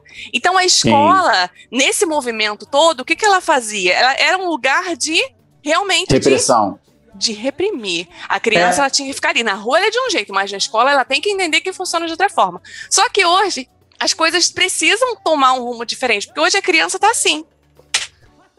Né? Sim. Hoje é Sim. isso aqui. A criança não tem mais essa liberdade física. O corpo não se mexe mais como antes. Então a escola ela precisa botar esse corpo para se mexer. A escola precisa tirar as crianças da sala de aula e não tomar um solzinho só quando bate Sim, sino, não. mas pomba, vamos aprender inglês lá fora, vamos botar um monte de bambolê nessa quadra e vamos pular, vamos usar psicomotricidade, sabe? Então, assim, o lugar do corpo na escola, ele precisa sofrer uma modificação intensa, sabe? Alguns professores já estão percebendo isso, mas isso precisa vir assim das lideranças, das direções, porque isso precisa acontecer. O corpo ele não pode ficar parado o tempo todo. A criança não pode ser muito regradinha na escola, chegar em casa e ficar o tempo todo na tecnologia. Isso vai surgir, gente, eu não sei nem mensurar os prejuízos que isso pode trazer para a vida de uma criança. Eu não sei nem Ô. mensurar. Ô, Hélida, você tem filho em idade escolar? Tenho dois. Tenho o Mas Benjamin de dois são- 7 anos, Ah, está em fase de alfabetização no segundo ano, e tem o Theo de 4 anos, que está no, ah, no maternal. Vocês todos são, são pais aqui, menos eu. Se o professor chega ou a direção chama para falando tá tendo um comportamento fora do padrão que precisa seguir, mas você conhecer teu filho, entender isso, você- assim, e até que o Quinho falou, né? O professor sempre foi uma autoridade na nossa geração. Hoje já tem uma coisa um pouco invertida, mas tem uma coisa do bom senso. E você entender que, pô, cara, a personalidade dele é outra coisa.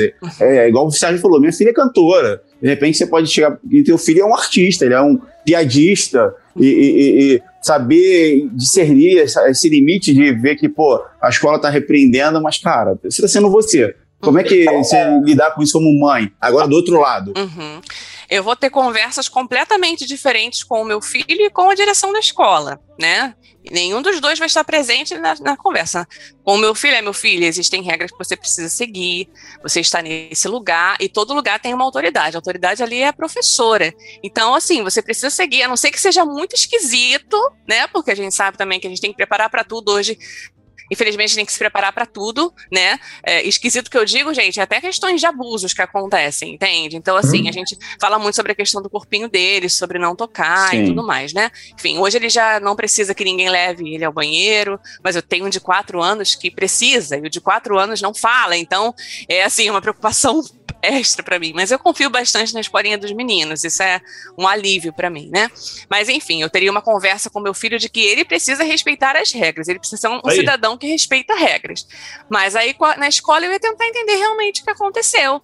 Falei, mas o que? Uma vez ele falou que chegou em casa e falou: Mãe, hoje não foi muito legal, a professora colocou meu nome no quadro. Eu falei, cara, ainda fazem isso?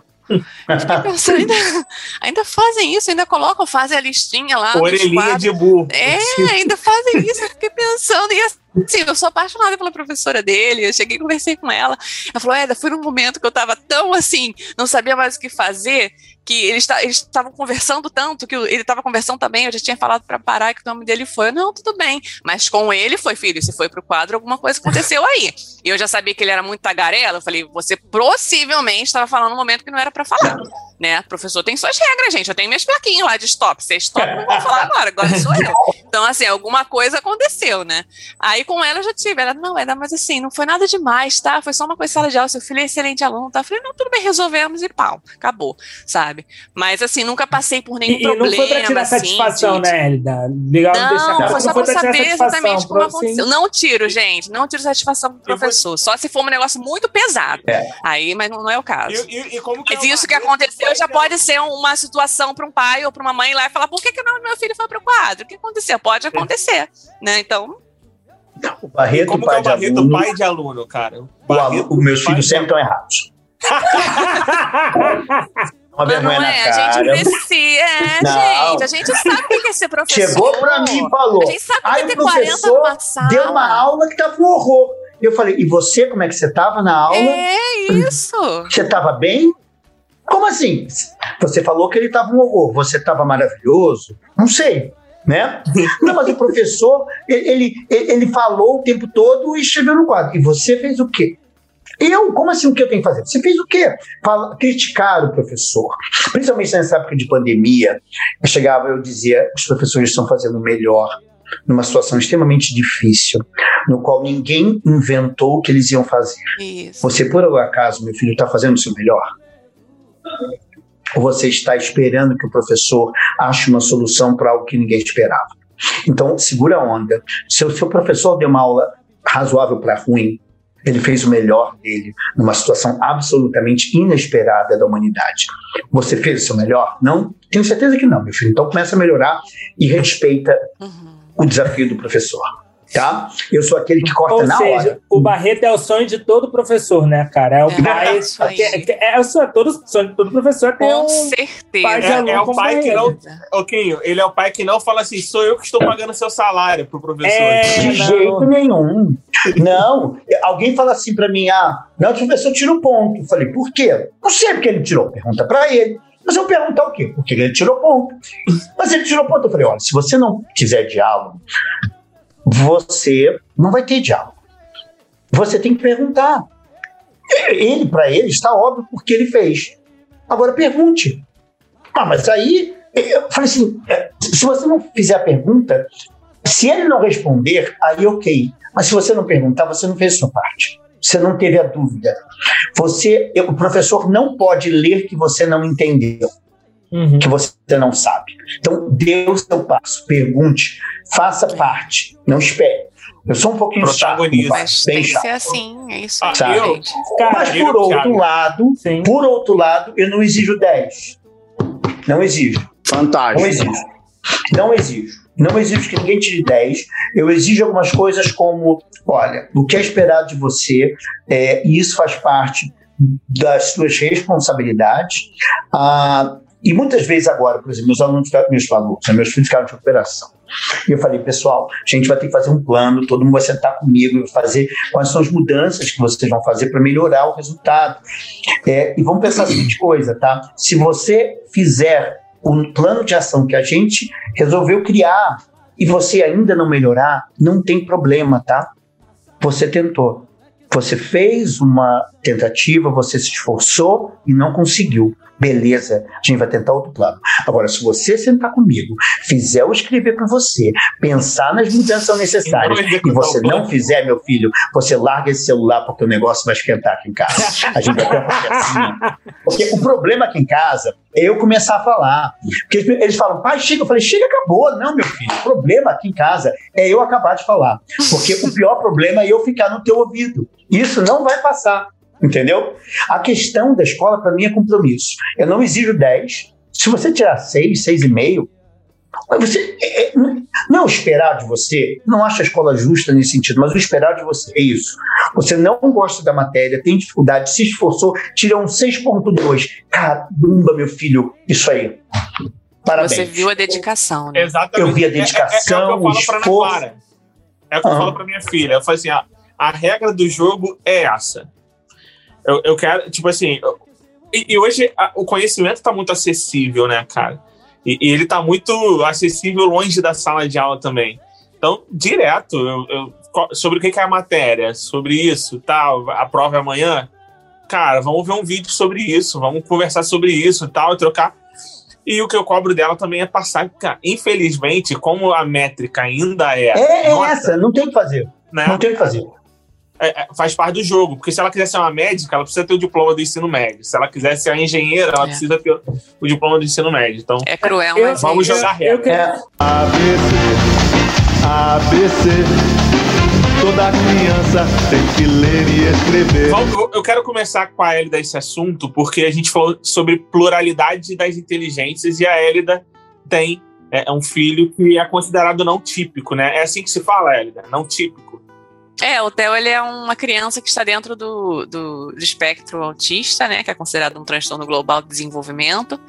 Seria atípico, né? Tem até uma série muito boa, Atípico, que eu também recomendo bastante. Mas É. ele seria é uma criança dentro do espectro autista. E como que nós podemos fazer como brasileiros, com- como que a educação brasileira pode fazer para melhorar nesse aspecto da inclusão de alunos não típicos? Seja eles no espectro autista, seja eles com síndrome de Down, ou alunos que têm deficiência visual, auditiva. Que, que a gente, que, que, na tua opinião, a gente pode fazer para melhorar? Primeiro, abrir os olhos né, na questão da, da inclusão, entender que as pessoas aprendem de forma diferente, mas a sensibilidade ela vai acima de qualquer preparação, né? Porque eu, assim que descobri que eu era autista, eu fui a louca dos estudos, fui para pós, fui estudar aba, fui ver qual era a melhor terapia, né? E depois eu percebi que o que o meu filho precisava não era exatamente disso, ele precisava ali de uma sensibilidade, que eu olhasse para ele como uma criança, ver como que ele aprendia, o que que ele gosta, como é que eu posso ensinar, né? E assim também sempre foi com os meus alunos. Vou dar só um exemplo de um aluno chamado Josué, que eu tive do quinto ano, que quando eu cheguei na sala de aula, as crianças tinham muito medo do Josué, por ele ser um pouquinho é, empolgado demais, né? Às vezes era um pouquinho violento, não por maldade, mas por conta das estereotipias que ele tinha. Então, assim, às vezes acabava dando um tapinho e tal. E as crianças tinham muito medo do Josué. E no final da aula, a gente sempre faz atividades artesanais, né? Com massinha. Então, se eu ensinei sobre frutas, a gente vai fazer frutas de massinha. Eu gosto que eles mexam com usem bastante os sentidos na sala de aula. Aí, quando eu entreguei massinha para o Josué, eu percebi que a, a, escultura dele era diferenciada. Ele fazia frutas, abóboras e peixes e pássaros de uma maneira muito perfeita, né? Aí eu sempre entregava para ele até durante a aula, para ele se distrair um pouquinho, porque ele não aprendia como as outras crianças. Então eu deixava ele ali do meu ladinho, fazendo as coisinhas que ele gostava de fazer. Aí um dia eu falei, ele não queria ir para aula de inglês, ele estava com muito sono e não tinha dormido a noite inteira. Os autistas têm muita dificuldade com a questão do sono. E o Josué às vezes passava noites em claro no celular, com tecnologia, a família não tinha muitas noções. Aí ele dormiu, não, não quis subir. Eu tinha a minha sala própria de inglês e não quis ir. Falei, tá bom, mas semana que vem você vai, que eu vou trazer um negócio lá para você. Ele, tá bom. Aí na semana seguinte ele subiu, a primeira coisa que ele perguntou, tia, você trouxe o negócio? Eu nem falei o que era. Eu falei, trouxe. Aí eu dei para ele é, quatro pacotinhos de biscuit. Biscuit, não sei se todo mundo sabe o que é, aquela massinha que endurece, que geralmente tem lembrancinha de festa. Uhum. Eu falei, eu quero que você faça agora aqui as suas esculturas, e as suas esculturas, elas vão ficar para sempre, porque isso aqui endurece. Então, quando endurecer, a gente vai usar isso aqui para dar aula para os alunos. Vou colocar num saquinho Caraca, e a gente vai mostrar fantástico. o peixinho que você fez. This is a fish, uh, uh, this is a pumpkin, this is an apple. Tudo que você fez. Cara, ele fez e ele ainda juntou outras crianças. Ele que afastava as crianças, né, pelo jeitinho dele, ele ainda juntou outras crianças e ele começou a ensinar. Aí a professora de educação especial soube dessa situação e fez uma oficina em que o Josué foi professor Caraca, na escola, ensinando biscuit para as crianças da escola. Isso Ainda, eu sei, gente, que isso mudou a vida do Josué. Josué hoje deve ser um aluno, deve ser assim, uma criança. Ele deve ter o quê? Uns 17, 18 anos, mas eu sei que ele se lembra disso, porque ele saiu de uma posição de um aluno que ninguém queria estar perto, um aluno que todo mundo maltratava, um aluno que era um pouquinho inconveniente às vezes, não por querer ser, mas porque não sabia como se comportar, não recebia de repente o, a terapia correta ou não não teve, sei lá, porque, porque é assim, ou porque não teve estímulo, ou porque não consegue, né? Às vezes a pessoa só não consegue, não consegue se adequar, não faz parte disso aqui que a gente vive. E o que, que é isso que a gente vive? É certo isso que a gente vive, sabe? Sérgio, escreveu sobre isso, né, Sérgio? Sobre, sobre crianças no espectro autista. Sim, sim, trabalhei na Red House ano passado. Um dos meus filhos eu adotei, ele tinha 9 anos, 8 para 9 anos, ele não sabia ler e escrever ainda. Ah, eu fui nas melhores, morava nos Jardins na época, Jardins, Jardim Paulista, São Paulo. Eu fui nas diversas escolas ao meu redor com mensalidades razoavelmente caras e eu vi a frase: Nós não somos a melhor solução do seu filho. Ah, em que momento uma criança de 9 anos que não teve uma, um, um sucesso no processo de alfabetização é um caso perdido no Brasil? Porque nós não temos a visão da, da inclusão e da da diversidade neurológica que é parte da humanidade. A, a questão da diversidade ela é intrínseca à humanidade e ela é constantemente negada, né? Ah, então meu filho Infelizmente, ele não tinha acesso à escola que era do lado da casa dele, nem no outro, nem no outro, porque aos oito anos ele não sabia, ele ainda tinha uma, uma habilidade de leitura que era absolutamente é, ah, somente pelos fonemas, pelas letras, reconhecia as letras. Então ele era incapaz de ler uma palavra. Ah, hoje em dia ele lê, hoje em dia ele já desenvolveu uma autonomia. Mas meu filho ah, tinha, e a, e a, gente trabalha com isso há um bom tempo, sobre a questão de TDAH que ele tinha, que não foi percebido e que tem dificuldade de é, foco, de atenção, perdão, que é a questão mais complexa dele. A atenção afeta o foco, o foco atende a memória. Então vira. Ah, porque nem sempre é tudo na mesma questão. É, e aí? É, quantas crianças podiam estar na mesma situação e não tiveram uma questão de, por minha razão, ser um pai que tinha posse de situação para fazer todo o processo de investigação para saber o que estava acontecendo, né? E para entender como é que a gente resolve isso, né? Como é que eu dou conta disso? Porque a uh, essa questão da inclusão na educação, ela, ela é quase para mim uma, uma coisa meio. Peraí, educação inclusiva? Mas a educação não é inclusão, eu não estou entendendo. Educação não é incluir as pessoas na humanidade. Não é essa a essência da porcaria da educação. Então, o que é educação inclusiva? Não, é nem deveria existir o termo, né? Nem devia existir esse termo. Isso, não né? devia existir esse termo, porque a educação é um processo de inclusão das pessoas dentro do, da história da humanidade, desse grupo chamado humanidade. Então, peraí. Então, peraí. Então, agora tem que ser inclusiva porque a outra escola faz a exclusiva, é isso? Então, eu tenho muitas questões com relação a isso. A, a, é, é, é difícil lidar, ah, porque ta- a tarefa da educação é incluir, né? Então, ah, é um desafio. Educação inclusiva é um termo por si só redundante, então. ou, ou um termo que teve que ser criado pela história exclusiva que a educação teve na nossa sociedade. Ele teve que surgir sendo um contrassenso, um pleonasmo, O chamar de né? educação inclusiva. Peraí, eu entendo a questão histórica do termo, mas ele é um pleonasmo. Educação e inclusão é a mesma porra, cara. É, por- é a mesma coisa, desculpa. É, educação e inclusão é a mesma questão. Nós estamos falando de incluir as pessoas. Isso não pode É. ser ah, considerado um adjetivo da inclusão, da, da educação. Não pode. Eu sei, o né? seguinte, eu sei o seguinte, Sérgio. Depois desse podcast, minha mãe nunca mais vai poder falar que falar palavrão é falta, é, é falta de educação. Não é. Não é. É engraçado. Vocês sabem que eu tenho uma relação com palavrão. Não é em casa todo mundo tem a mesma relação. Não se pode xingar ninguém. Mas você pode utilizar o palavrão como uma hipérbole. Sim, sim. Que é o quê? Que porra é né? essa, caralho? Que porra é essa, caralho? Caralho, eu não tô xingando ninguém. É Sim. somente como se fosse um acento, entendeu? Aí. Língua, é Sabe? língua, é. É, é tipo. Tem é, é sentido, tipo- né, cara? É, Sabe? É, é- é exatamente. É, é- é quase como se você quisesse fazer uma hipérbole, é uma figura de linguagem, entendeu? Que não necessariamente eu estou xingando ninguém. Eu deixo meus filhos assim, não pode xingar, tá? Mas você pode falar, a que caralha é essa que deixaram em cima da mesa. Tudo bem, que caralha? Caralha? O que, que é caralha? É uma coisa que você esqueceu o nome e chamou de caralha, fica puta. Acabou, entendeu?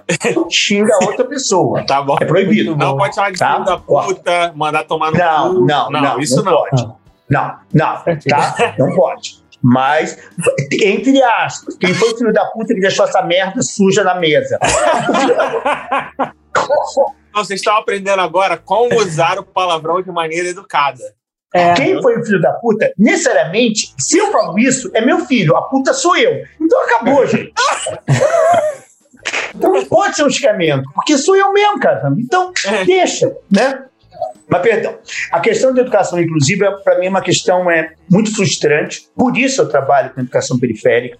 Por isso eu, quando saí da Wiser, eu fui me dedicar a questões da educação que estavam em mim, que era a, a- a questão realmente da inclusão, aonde é- é a educação como acesso. Meus filhos são todos filhos que moravam em quebrada, que não tinham acesso, agora todos estão educando histórias bilíngues. É, é- é- é- é a construção da possibilidade. Se eu tiver realmente possibilidades na vida, é, fica como uma missão, um ofício meu, me dedicar nessa parte da minha vida a realmente cultivar aspectos de possibilidade educacional, aonde eu puder. Ô, Sérgio, isso foi um filtro para você? É, é, quando você escolheu adotar, esse foi um filtro para Quando eu você? adotei, Crianças eu não que eu sabia. realmente vou é, é, é, fazer a diferença. A palavra de fazer a diferença é, é que eu digo que a minha maior revolução, a primeira revolução é estar na sala de aula. A segunda revolução que eu faço é ter filhos. Porque as duas, para mim, são caminhos de construção de humanidade. Estar na sala de aula e ter filhos, para mim, são as minhas revoluções que eu vou dar conta de fazer. Né? Ah, derrubar o presidente eu não vou. Mas estar na sala de aula e ter filhos, eu vou fazer. E essa é a minha revolução como, como cidadão. Né? Fantástico. Fantástico. Cara. Fantástico. ABC, ABC. Toda criança tem que ler e escrever. Sérgio, me diz uma coisa, cara, com toda, toda essa revolução que a gente está sofrendo, querendo ou não, quase sendo obrigado, né, cara? A gente está tendo que se adaptar. É correto afirmar, na sua opinião, que sala de aula é, é coisa do passado, cara? O EAD veio para ficar, veio para substituir ou veio só para complementar? Vamos lá. É, uma das questões com a modernidade ou com o novo é que ele quer matar o antigo. A essência ou a base com que o novo tem e ele se sustenta é a demonização da tradição e do antigo. Isso é um dos erros intelectuais mais graves é, que para mim pode acontecer quando você trabalha do ponto de vista de reflexão intelectual. Ah, o EAD, ou o ensino à distância, ou a questão da tecnologia, ela é parte do processo de aprendizagem. O lápis é uma tecnologia. Ninguém pode esquecer disso. Caneta é uma tecnologia. Quadro negro é uma tecnologia. Giz é tecnologia. Tudo que é um instrumento que auxilia você a realizar algo é tecnologia. Então, quando a gente chega e fala, não, que a internet vai mudar tudo. Sim, ela vai mudar como o lápis mudou, como o livro mudou. A roda mudou, né? A roda mudou, sabe? Ah, antigamente, se você tinha que organizar conteúdo, você tinha que organizar conteúdo em papiros. Depois se organizou em livros. Aí veio Gutenberg e veio a galáxia de Gutenberg, começaram a fazer livros. Aí você pode produzir livros que eram lidos em vários lugares, não ficavam somente dentro dos mosteiros ah, é, da igreja. E aí, posteriormente, agora os livros estão dentro da internet. Ok, isso é uma constante transformação de organização e vascularização do conhecimento. Ah, normal, quer dizer normal, quer dizer que o processo de transformação é contínuo. E um não vai acabar com o outro, um vai redimensionar o outro. Hoje o que a gente tem de EAD, muitas vezes, que é, e eu não estou criticando os professores, jamais. Um professor de máscara em frente à tela, falando com alunos, não é EAD. Tá? Se você quiser utilizar a tecnologia da internet para ensinar, crie aulas que só são possíveis na internet. Como eu e Elida, quando entramos numa sala de aula, criamos aulas que só são possíveis na sala de aula. Não é? Você jogar bambolês, fazer uma série de coisas. O que não existe hoje ainda, o que acontece hoje em dia é um depara do que acontece na sala de aula, filma e dá na internet. Isso não é o que eu chamaria de um ensino que está utilizando todo o potencial desse é meio aqui que a gente está. A aula tem que ser construída e só possível aqui.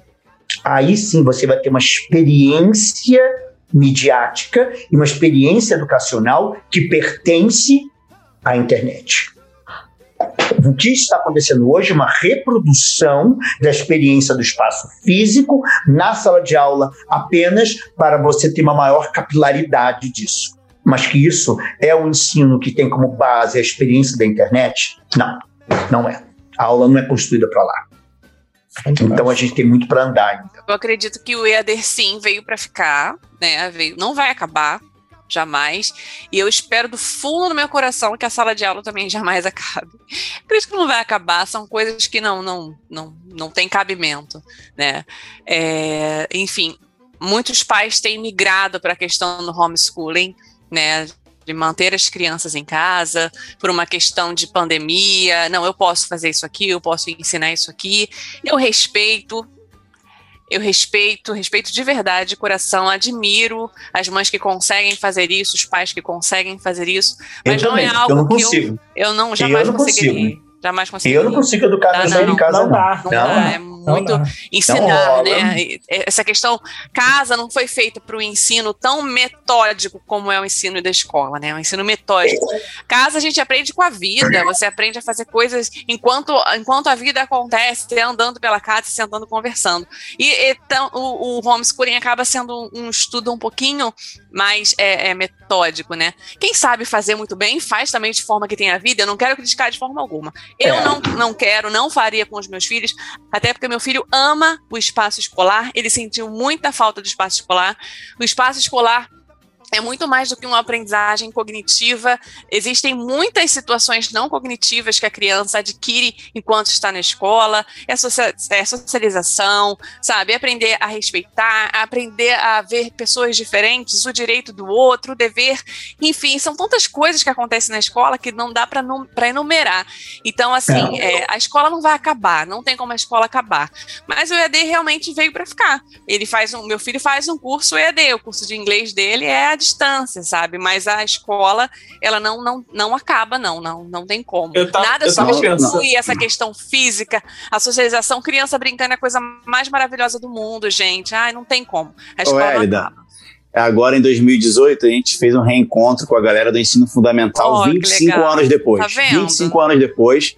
E a gente conseguiu, a escola ela foi vendida, então ela adotou um outro nome, mas toda a história de fotografia, toda a história dos antigos alunos ainda estava lá. Tá vendo? E a gente conseguiu Nossa. fazer um contato com a atual gestão, com a atual dona, e ela permitiu que fizéssemos o evento de reencontro lá. E ela tinha lá, no, no arquivo morto, lá, muita coisa que ela não jogou fora. Isso eu achei legal também. Poxa, e fotografias e tal. Mim? É, não. E, muito e é legal que essa experiência, como tudo isso que você falou sobre a escola, cara, quando a gente foi fazer o evento, foi na quadra, né? A gente dançou caipira, fizemos tudo. Depois ela falou: Olha só, eu gostei de vocês, vocês são educados, organizados. Eu vou abrir para vocês irem lá conhecer, rever eh, internamente Ai, a sala. Cara, quando a gente foi subindo, era o pessoal chorando. Nossa, imagina. Cara, e assim, o cheiro, cara, isso que você falou, que não tem como substituir. O cheiro, a, a- memória É, foi ativada. O É, cheiro, as sensações, sim, e cada um contando uma história. Não, ali aconteceu isso, ali aconteceu aquilo. E a gente foi, a gente fez uma reprodução de uma aula, todo Nossa. mundo sentou, e aí foi aquele chororô, o pessoal se abraçou. Cara, foi muito emocionante. Uma coisa só o ensino presencial te proporcionou, Sim. Thiago. Porque- O ensino online não proporciona o- isso, essa vivência toda, essa mistura de sensações, É, sabe? Eu, particularmente, sou aquele que acha que é, o ensino online ele ainda não propicia, mas pode ser que ele crie algo. É, Quando, ele, sério. Quando ele encontrar uma identidade que não seja reproduzir, eu não sei qual é, tá? Eu estou Aham. falando de uma Não, eu possibilidade. isso. aham. É uma Eu- eu possibilidade. Enquanto ele tentar reproduzir a sala de aula física, ele nunca vai ser a sala de aula física. Eu, eu pensei entendeu? no modelo de EAD do futuro, porque assim, e se um dia a- o- os professores começarem a ser independentes e tipo assim, ó, eu vou lançar o meu curso de geografia do ensino médio. E, e isso ser de fato chancelado. Ó, cara, o cara fez a geografia do ensino médio aqui por streaming, do jeito que o Sérgio Barreto falou, pra, pra internet. Né? Eu acho que o caminho seria esse. A parada, Eu aprendo muito, eu aprendo muito pra fazer uma videoaula, eu aprendo, eu aprendo muito com esses youtubers aí da garotada. É, O jeito como assim, eles se comportam, a maneira exemplo, como eles os falam, meus é isso filhos, que chama a atenção deles. De vez em quando, eu descubro que meu filho aprende no TikTok. Com a é? linguagem do TikTok. Quando, Dancinha. sério, quando houver uma apropriação radical da linguagem possível na internet para recriar a experiência educacional, aí pode ser que a É. memória afetiva que você tem aprendendo aqui seja única. Agora, ela é uma reprodução do que acontece na escola física e Sim. é absolutamente aquém. porque Mas eu não nego a possibilidade de um dia ela Sim. ter autonomia afetiva. Que eu não sei qual seria, mas que é possível. Uhum. Né? Ah, porque, por exemplo, de- dentro disso que o Thiago falou, cara, aqui em Campo Grande, Rio de Janeiro, existe uma parada que eu acho que vocês muito, há muito tempo não veem, que é uma locadora, cara. Aqui Nossa, tem uma locadora, tem. E, e eu falei pro Thiago esses dias que quando eu entrei na locadora, assim, eu falei, caraca, mano, sabe, muitas veio um monte de parada na minha cabeça, muito de... E, e- e por mais que hoje seja mais acessível, eu vejo o filme que eu quiser, a hora que eu quiser, eu lembrei de como eu A gostava de escolher o filme. É. A De experiência. escolher o filme, levar pra casa e falar assim: esse final de semana eu tenho que ver esses dois filmes que eu aluguei. Não é ver filme, eu tenho que ver esses dois. Então, assim, essa, essa sensação que eu gostava muito, ela foi substituída hoje. Né? Então, Foi então, não sei na onde. É. Agora, Mas a Por gente exemplo, precisa gente. criar novas sensações, né? E que Isso. entra na nossa guerra, o tempo todo criando novas coisas para substituir aquelas que nos faziam E tão bem lá no eu, passado. eu descobri, que, eu descobri que Sim. Netflix é uma merda porque eu fico duas horas escolhendo o filme no Netflix, enquanto na locadora eu fazia em 20 minutos. Ou assim? Netflix, você não vai patrocinar a gente nunca, né? Porque daqui É. a pouco enterrar por- patrocínio. é, o que, o que a gente não pode te amo. esquecer, talvez, é até da experiência afetiva que está acontecendo agora. Ela é possível. Quanto tempo eu não vejo essas pessoas que estão aqui? Eu moro em outra cidade e, muito possivelmente, se não houvesse essa experiência possível do que está acontecendo, eu não vejo tivesse me divertido Sim. tanto nessa quinta-feira à noite. Sim. Ela foi uma experiência afetiva possível, não educacional, porque eu não aprendi porra nenhuma com você. Só com a Érica, é claro. Eu aprendi decoração, entendeu? Não foi educacional, tá? Educacional, não. Mas foi uma experiência afetiva possível, entendeu? E foi. E, e que, e que é possível pela internet essa experiência afetiva. Então eu não gosto de negar à internet e a espaço cibernético a possibilidade do, da afeição, do aspecto afetivo. Apenas do ponto de vista educacional não foi encontrado ainda, de maneira alguma. ABC, ABC. Toda criança tem que ler e Eu escrever. queria fazer uma pergunta sobre a- a- os colégios militares. Não sei se a Hélida pode falar isso, ela tem algum comparativo. Tu acha que vale falar sobre isso? Por que, que é tão desejado o colégio militar? Não sei por que é desejado. Não, mas isso era uma questão que eu ouço isso desde criança, por exemplo. Ah, colégio militar, Bolha. colégio militar. Você Bolha. vê, mas você vê que até hoje, cara, é disputadíssimo. Tá ligado? É Colégio Sim, é Olha, disputadíssimo, mas é, é porque é quase como um colégio público de qualidade e que você Isso. acaba tendo uma concorrência para isso.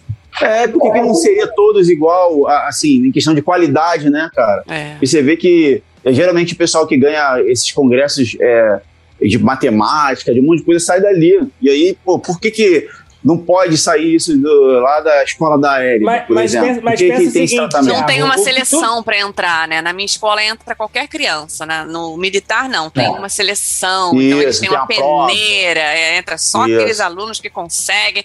Então eles Não, mas no Pedro II também. Mas no Pedro II também não entra.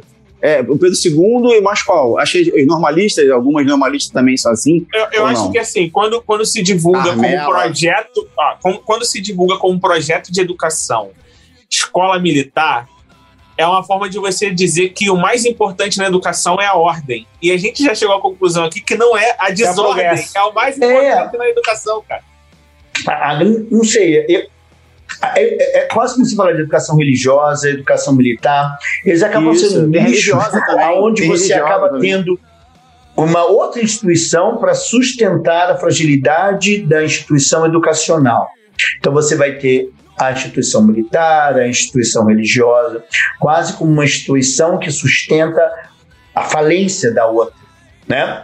Então, é, isso acaba sendo justificando porque elas acabam sendo meio que objetos de desejo para algumas pessoas. Eu estudei em colégio Os pais, religioso. É, eu estudei em colégio religioso, em Santo Inácio, colégio jesuíta. É, é, foi um objeto de desejo meu, eu pedi para entrar.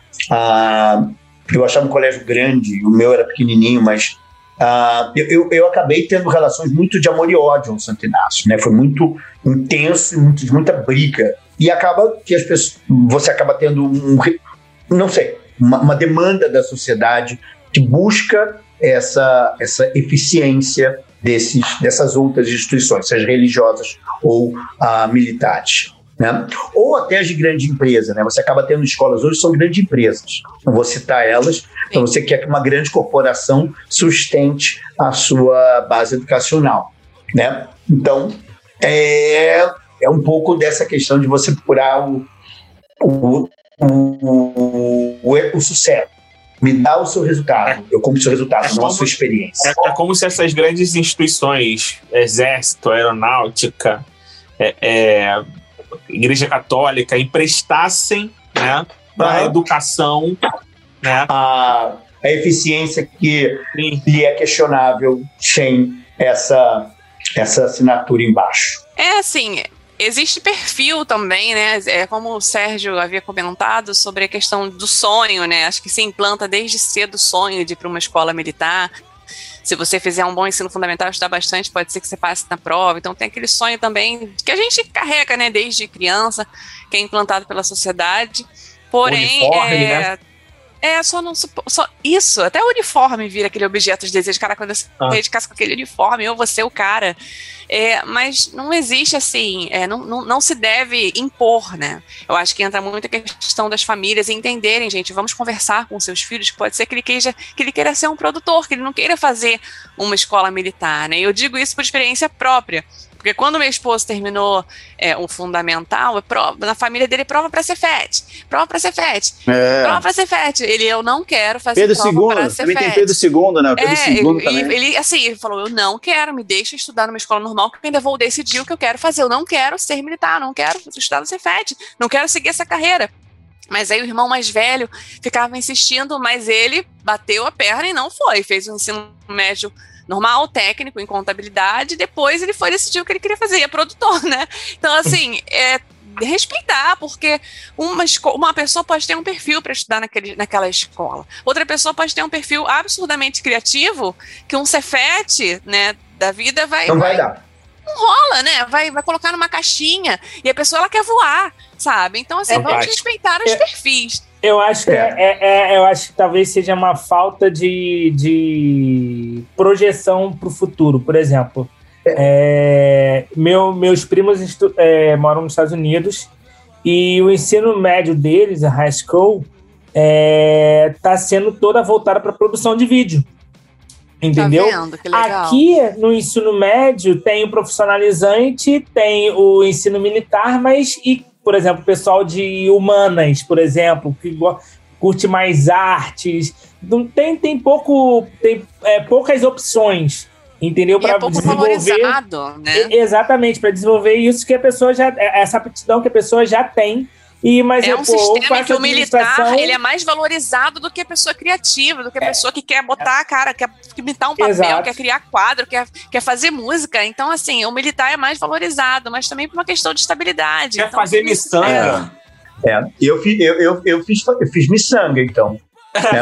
A minha mãe dizia que eu, que eu, que eu fiz, eu fiz, é, eu falei assim, eu tô fazendo faculdade de morrer de fome, porque eu fiz teatro, eu fiz a história e fiz inglês. Aí eu fui Aí. fazer mestrado, quer dizer, fiz mestrado em história e doutorado em antropologia. Eu falei, Você é para ser ô, Sérgio. É, Com certeza. Exatamente. É que você. É, é que você, não, não sei se foi coisa do destino, mas você entrou num, num grupo, cara, que você fez carreira, sua brilhante carreira, porque tudo, Executivo. tudo, tudo, pro Brasil você era para ser visto como mais um tal miçangueiro. Pelo menos A grande questão sobre a educação e as escolhas educacionais, eu digo para meus filhos, ah, é, não adianta escolher o sucesso. Não adianta. Não adianta, meu filho. Assim, é óbvio que você vai ter que fazer escolhas racionais daquilo que é a essência daquilo que você gosta de fazer, né? Mas não aposta somente na, na questão, não, mas isso vai me dar dinheiro. Óbvio que você tem que pensar nisso, mas se for só nisso, você vai ter um problema mais sério, que é a infelicidade. Exatamente. E a infelicidade, por mais que possa parecer poético no final, acho que a Hélida falou disso no começo, é um dos pesos mais. É, Nossa. Né? é, É um fardo. um fardo, um fardo, E sabe? é caro. É um fardo. É caro, muito caro, a sua infelicidade é muito cara. Né? Ah, então, particularmente, eu, sou uma das pessoas que, ah, obviamente, eu saí de uma, uma grande empresa, decidi sair para levar uma vida no interior, para fazer uma coisa que era muito importante: minha felicidade. A minha felicidade é uma das coisas que afeta a educação dos meus filhos, afeta a forma com que eu acordo, afeta a minha dor nas costas ou a minha não dor nas costas, afeta uma série de coisas da minha saúde física, mental e de como eu crio os meus filhos. Então ela é fundamental. Não vou fazer tanto dinheiro? Não vou. Ok. Isso não quer dizer que eu não tenha sucesso. O sucesso é absolutamente o seu sentimento de pertinência no momento que você está e de coerência com as suas escolhas. Isso eu deixo de legado para meus filhos. O pai está sempre rindo, mesmo quando manda todo mundo passear na esquina. É legal. Fantástico, cara. Animal, animal. ABC, ABC. Toda criança tem que ler e escrever. Galera, que papo fantástico. Eu, assim, é, é, fiquei muito feliz. O Kim tem razão total quando ele falou que esse, com certeza, é o podcast que eu fiquei mais empolgado, né? Educação é uma parada que realmente mexe muito comigo. Foi uma parada que eu escolhi. A empresa que eu tenho hoje é uma empresa de educação.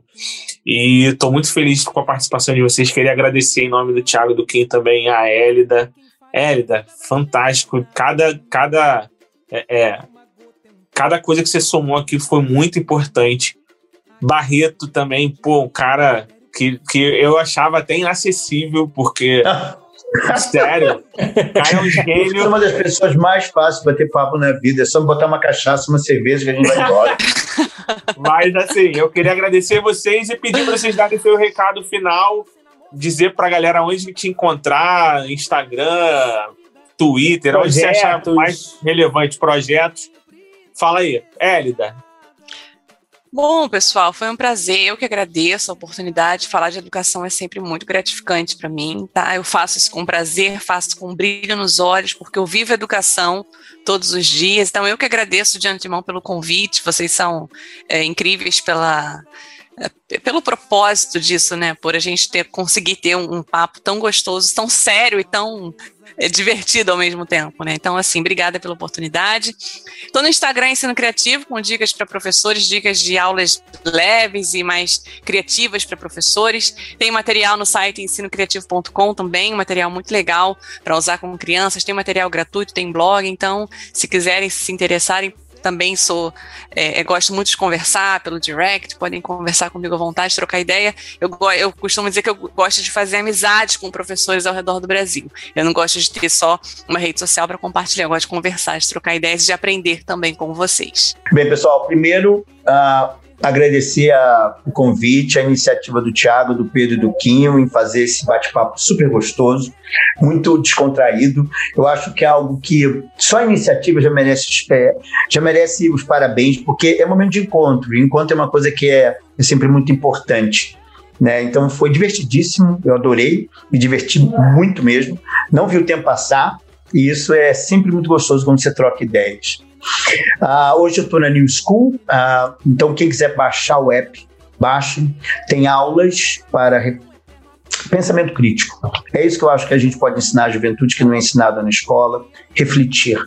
A aula é sempre com base numa pergunta e ela não dá respostas, ela espera que os jovens respondam. É feito para os jovens da periferia, com uma linguagem que a gente criou para eles, então é algo que eu faço com muito amor, com muito carinho. Eu também estou lançando um livro, que é O Caminhos da Criação, sai em setembro pela editora LAC, mas o mais importante, eu estou aqui para dar aula mas dar aula para mim é encontro. Então hoje para mim eu aprendi com cada um que está aqui, aprendi com a Elida, aprendi com o Thiago, com o Pedro não, é óbvio que não, porque não tem como aprender com o Pedro, impossível, impossível, isso aí é difícil. Aprendi com o Kim, mas Pedro não rola. É Por isso que existe que ser professor. Ainda bem, filho, né? Tem tudo, tem. Olha quem passou aqui. Você tá no live, garoto? Gente, melhor não corta isso. Não vou botar, não. Vai servir meu boné? Se eu vi seu boné, eu vou saber onde está seu boné. Você está no meu quarto, garoto. Você usou meu boné. Ah, eu usei seu boné? Vaza, garoto. Vaza. Ainda dá um tchauzinho. Ai. Educação ao vivo, né? Exatamente. Gente, é, então, uh, essa uma, é uma oportunidade. Quiserem me chamar de novo, já estou me oferecendo, adorei me senti absolutamente Com em casa, certeza. me divertindo. Legal. Tá? Então, uh, um beijo grande, tá?